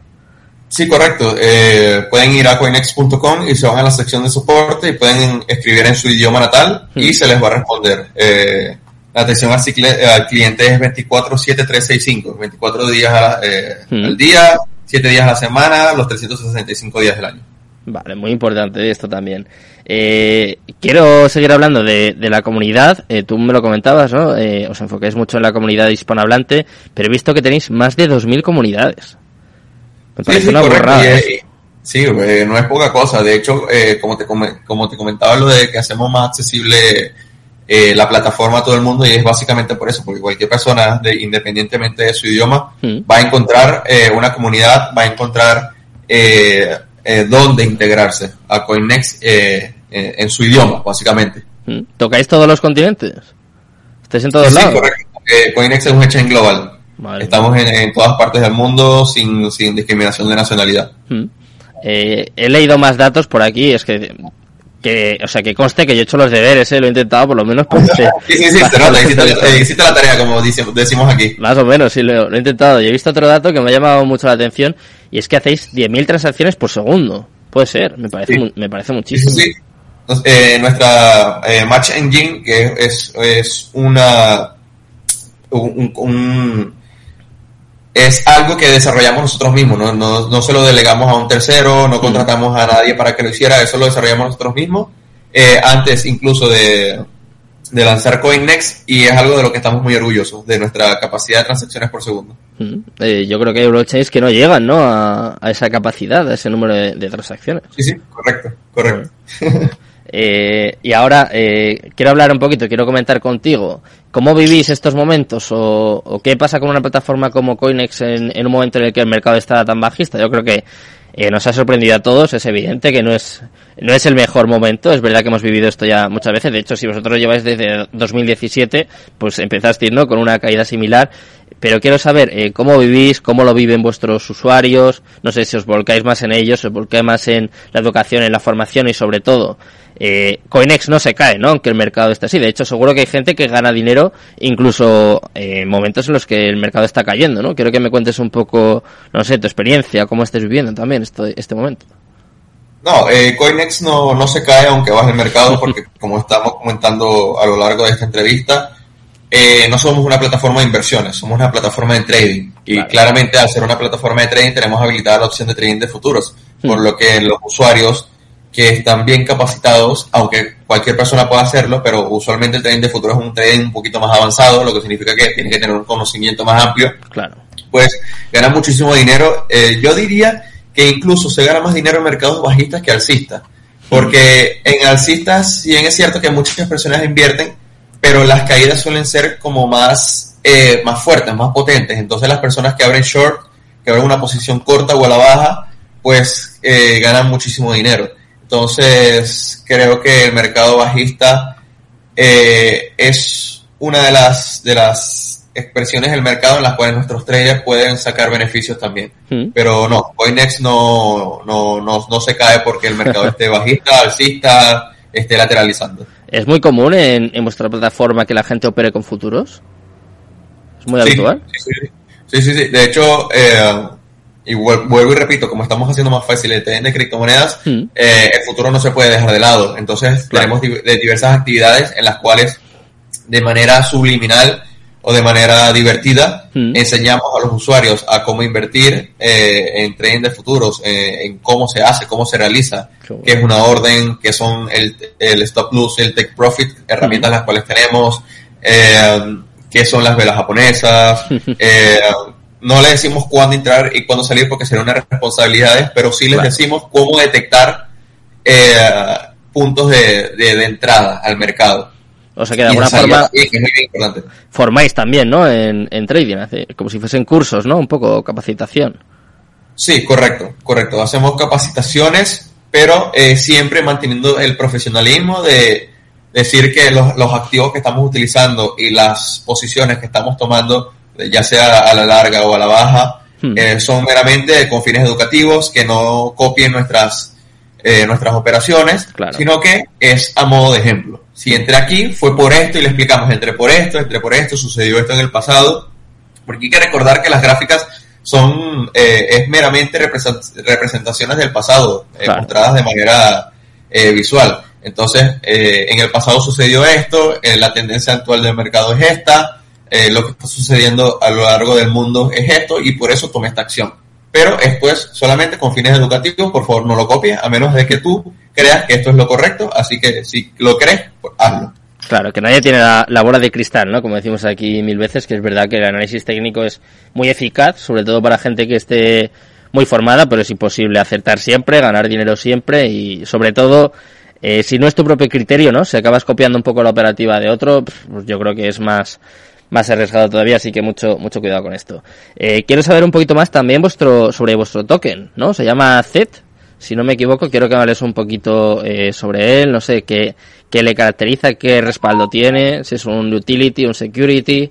Cuéntame un poquito sobre vuestro token. ¿Cuánto tiempo lleva también en, el mercado? Sí, el CoinEx token eh, es nuestro token nativo, es el set, lo que acabas de, comentar. Mm. De hecho, es un esquema de valor y privilegio porque dentro de la plataforma y también va ligado con la forma en la que hacemos accesible a Coinex a todo el mundo y cómo facilitamos el trading. Pues eh, eh, con set te puedes hacer eh, un usuario VIP, puede ser del 1 al 5, dependiendo de la cantidad de set que tengas. Entonces, ¿qué te, ¿en qué te beneficia ser, ser un, tenedor, un poseedor de, del CoinEx token, de set? Pues que vas a disfrutar de comisiones muchísimo más bajas a la hora de realizar trading. Entonces, eh, del nivel 1, pues tienes una, una reducción en las comisiones eh, bastante importante, pero ya el 5 es una cosa que casi tienes el, el 70% de, de, reducción en las comisiones. Entonces, esa es una de las utilidades, aparte de los eventos que tenemos dentro de la plataforma, no en las comunidades, sino en la plataforma en sí. Eh, tenemos la minería por trading, que solo es disponible si tienes, eh, si eres nivel VIP. Eh, pues la minería por trading, para los que no la conozcan, es, por ejemplo, eh, hay un evento de un, de un token que está recién listado o de alguno que ya tengamos listado, llegamos a un acuerdo comercial en el que las personas que hagan más trading en ese par, puede ser eh, Bitcoin, eh, USDT, eh, las personas que hagan más trading, ya sea comprando o vendiendo, eh, están participando en esa minería y a nivel proporcional de lo que hayan tradeado, si quedan en el top, por ejemplo, 100, van a tener eh, premios en, Bitcoin, pero solo está disponible si tienes set. Además de algo que, a mí me gusta muchísimo dentro de la plataforma, quitándome un poco la camiseta, ¿no? que se llama el Learn to Earn. Es algo que nos gusta llamar así, aprender para ganar. Y es que nosotros, eh, cuando un, eh, un token se recién lista, también llegamos a otro acuerdo comercial en el que ese proyecto nos proporciona información a nosotros y nosotros a los usuarios, ¿ok? Eh, los usuarios la leen, llenan un formulario en base a lo que acaban de leer y eh, tienen un lucky ticket, un ticket de lotería, básicamente. Hmm. Y pues si de manera aleatoria quedan seleccionados, pueden tener una recompensa en dicho token. Usualmente va entre los 5 y 10 dólares en ese, en ese, en esa criptomoneda. Hmm. Y es algo que eh, vale la pena considerar por lo cual vale la pena considerar tener set. Hmm. Estáis en la red de Ethereum, ¿no? En, en ERC20. Eh, inicialmente Coinex estaba en ERC20, pero después desarrollamos nuestra propia, nuestra propia blockchain, ah. que es la Coinex Smart Chain, entonces ya, ah, vale. ya estamos desplegados en nuestra propia red. Pero sí, originalmente Coinex estuvo, eh, Coinex Token, el set, estuvo desplegado en la ERC20. ¿Y cómo va la quema de tokens? ¿Cómo, cómo funciona? ¿Cada cuánto? ¿Qué porcentajes?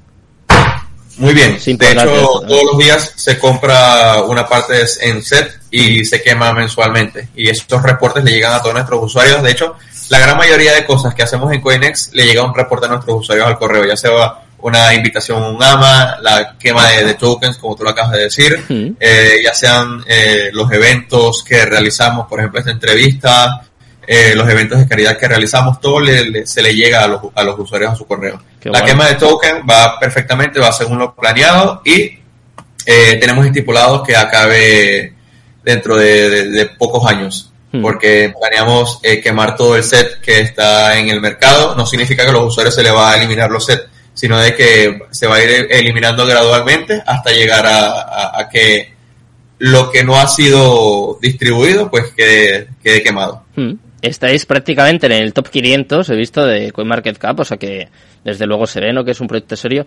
¿Tenéis algún objetivo? No sé, tenéis marcado llegar, no sé, quiero llegar al top 100. ¿Tenéis objetivos así a corto o medio plazo?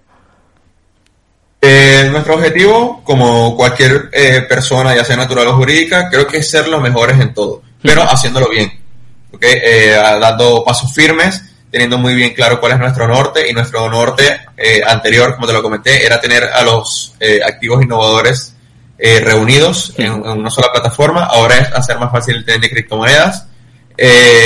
nuestro objetivo es cumplir nuestras metas y hacerlas bien. Entonces, que ese, ese es básicamente nuestro objetivo. Ser los mejores en lo que estamos haciendo, llegar a nuestros usuarios, educar a nuestros usuarios eh, informar a nuestros usuarios y ser una plataforma transparente. O sea, que os importa más hacer las cosas bien que pampear el precio y estar entre los 20 primeros, ¿no? 50 primeros y luego desaparecer. O sea, veo que priorizáis eh, el hecho de, no sé, de formar, de educar y de hacer las cosas bien, ¿no? De mejor hacer las cosas más despacio, pero bien hechas, ¿no? Correcto, es que de hecho nosotros no nos, no nos, dejamos llevar por las tendencias, como te estaba comentando a la hora de listar, hmm. no nos dejamos llevar porque que el token eh, sea muy popular. Entonces, para que no lo vamos a gritar, hay que hacer las revisiones. Eh, tampoco nos dejamos llevar por las tendencias actuales del mercado porque eh, Kaelta GameFi esté de moda, su token eh, de gobernanza esté de moda, no lo vamos a listar porque a lo mejor es un proyecto que el, equipo determinó o proyectó que a la larga no tiene, no tiene ningún fundamento. el trading lo queremos hacer muchísimo más fácil es precisamente por eso, para que cada, cada usuario pueda eh, determinar lo que es mejor para sí mismo. Hmm. Entonces, sí, es eso. Y vamos a ir ya con la última pregunta, nos quedan todavía un par de minutillos más o menos. Y eh, ya que te tengo por aquí, tengo que aprovechar, tengo que intentar tirarte un poquito de la lengua. Cuéntame, ¿qué proyectos, qué iniciativas tenéis así más, más cercanas? ¿Hay algo así que me puedas adelantar, que me puedas chivar? Eh, bueno, próximamente vamos a estar en la Blockchain Summit Latam. Eh, Cualquier persona que vaya a estar por allá puede acercarse a nuestro, a nuestro stand. También vamos a tener una ponencia. Eh, vamos a tener muchísimas actividades como nos gusta realizar en nuestra comunidad. Las vamos a tener también allá presencialmente. Entonces, esa es una de las actividades que vamos a tener. De hecho, ahorita mismo en Europa estamos participando en otra, en otra, otra actividad que se está realizando. Eh, ya un poquito fuera de Coinex, eh, Coinex Charity eh, recién terminó su, su iniciativa de regalar libros alrededor del mundo, pero eso no significa que Coinex Charity se terminó o que va a dejar de, realizar acciones benéficas, mm. sino que cualquier persona que sepa, conozca o tenga alguna iniciativa se puede acercar a nosotros, nos puede exponer su caso eh, y pues se puede, se puede ayudar por esa parte. Esas son parte de las iniciativas que tenemos, claro. Eh, también tenemos varias actividades en, en Argentina, hmm. en Chile y en México próximamente a lo largo de los meses, pero ya hasta ahí no, no puedo revelar mayor información, pero sí, pues, eh, estamos muy entregados a la comunidad. Seguiremos muy atentos y intentaremos contarlo por aquí en, el programa, por supuesto. Muchísimas gracias por haber estado con nosotros y sobre todo por, por hacer las cosas bien, ¿eh? que yo creo que es, que es siempre lo más importante. Muchas gracias. Buenas, Buenas tardes, ¿eh? Buenas tardes por allí. Hasta luego. Bueno, me despido ya de Coines y por supuesto me despido ya de todos los oyentes. Espero que paséis muy buen fin de semana. Muchas gracias a Alberto por estar al otro lado y os esperamos por aquí el lunes, esto de las tres y media. Buenas tardes, buenas noches y Cristo Capital, tu demon.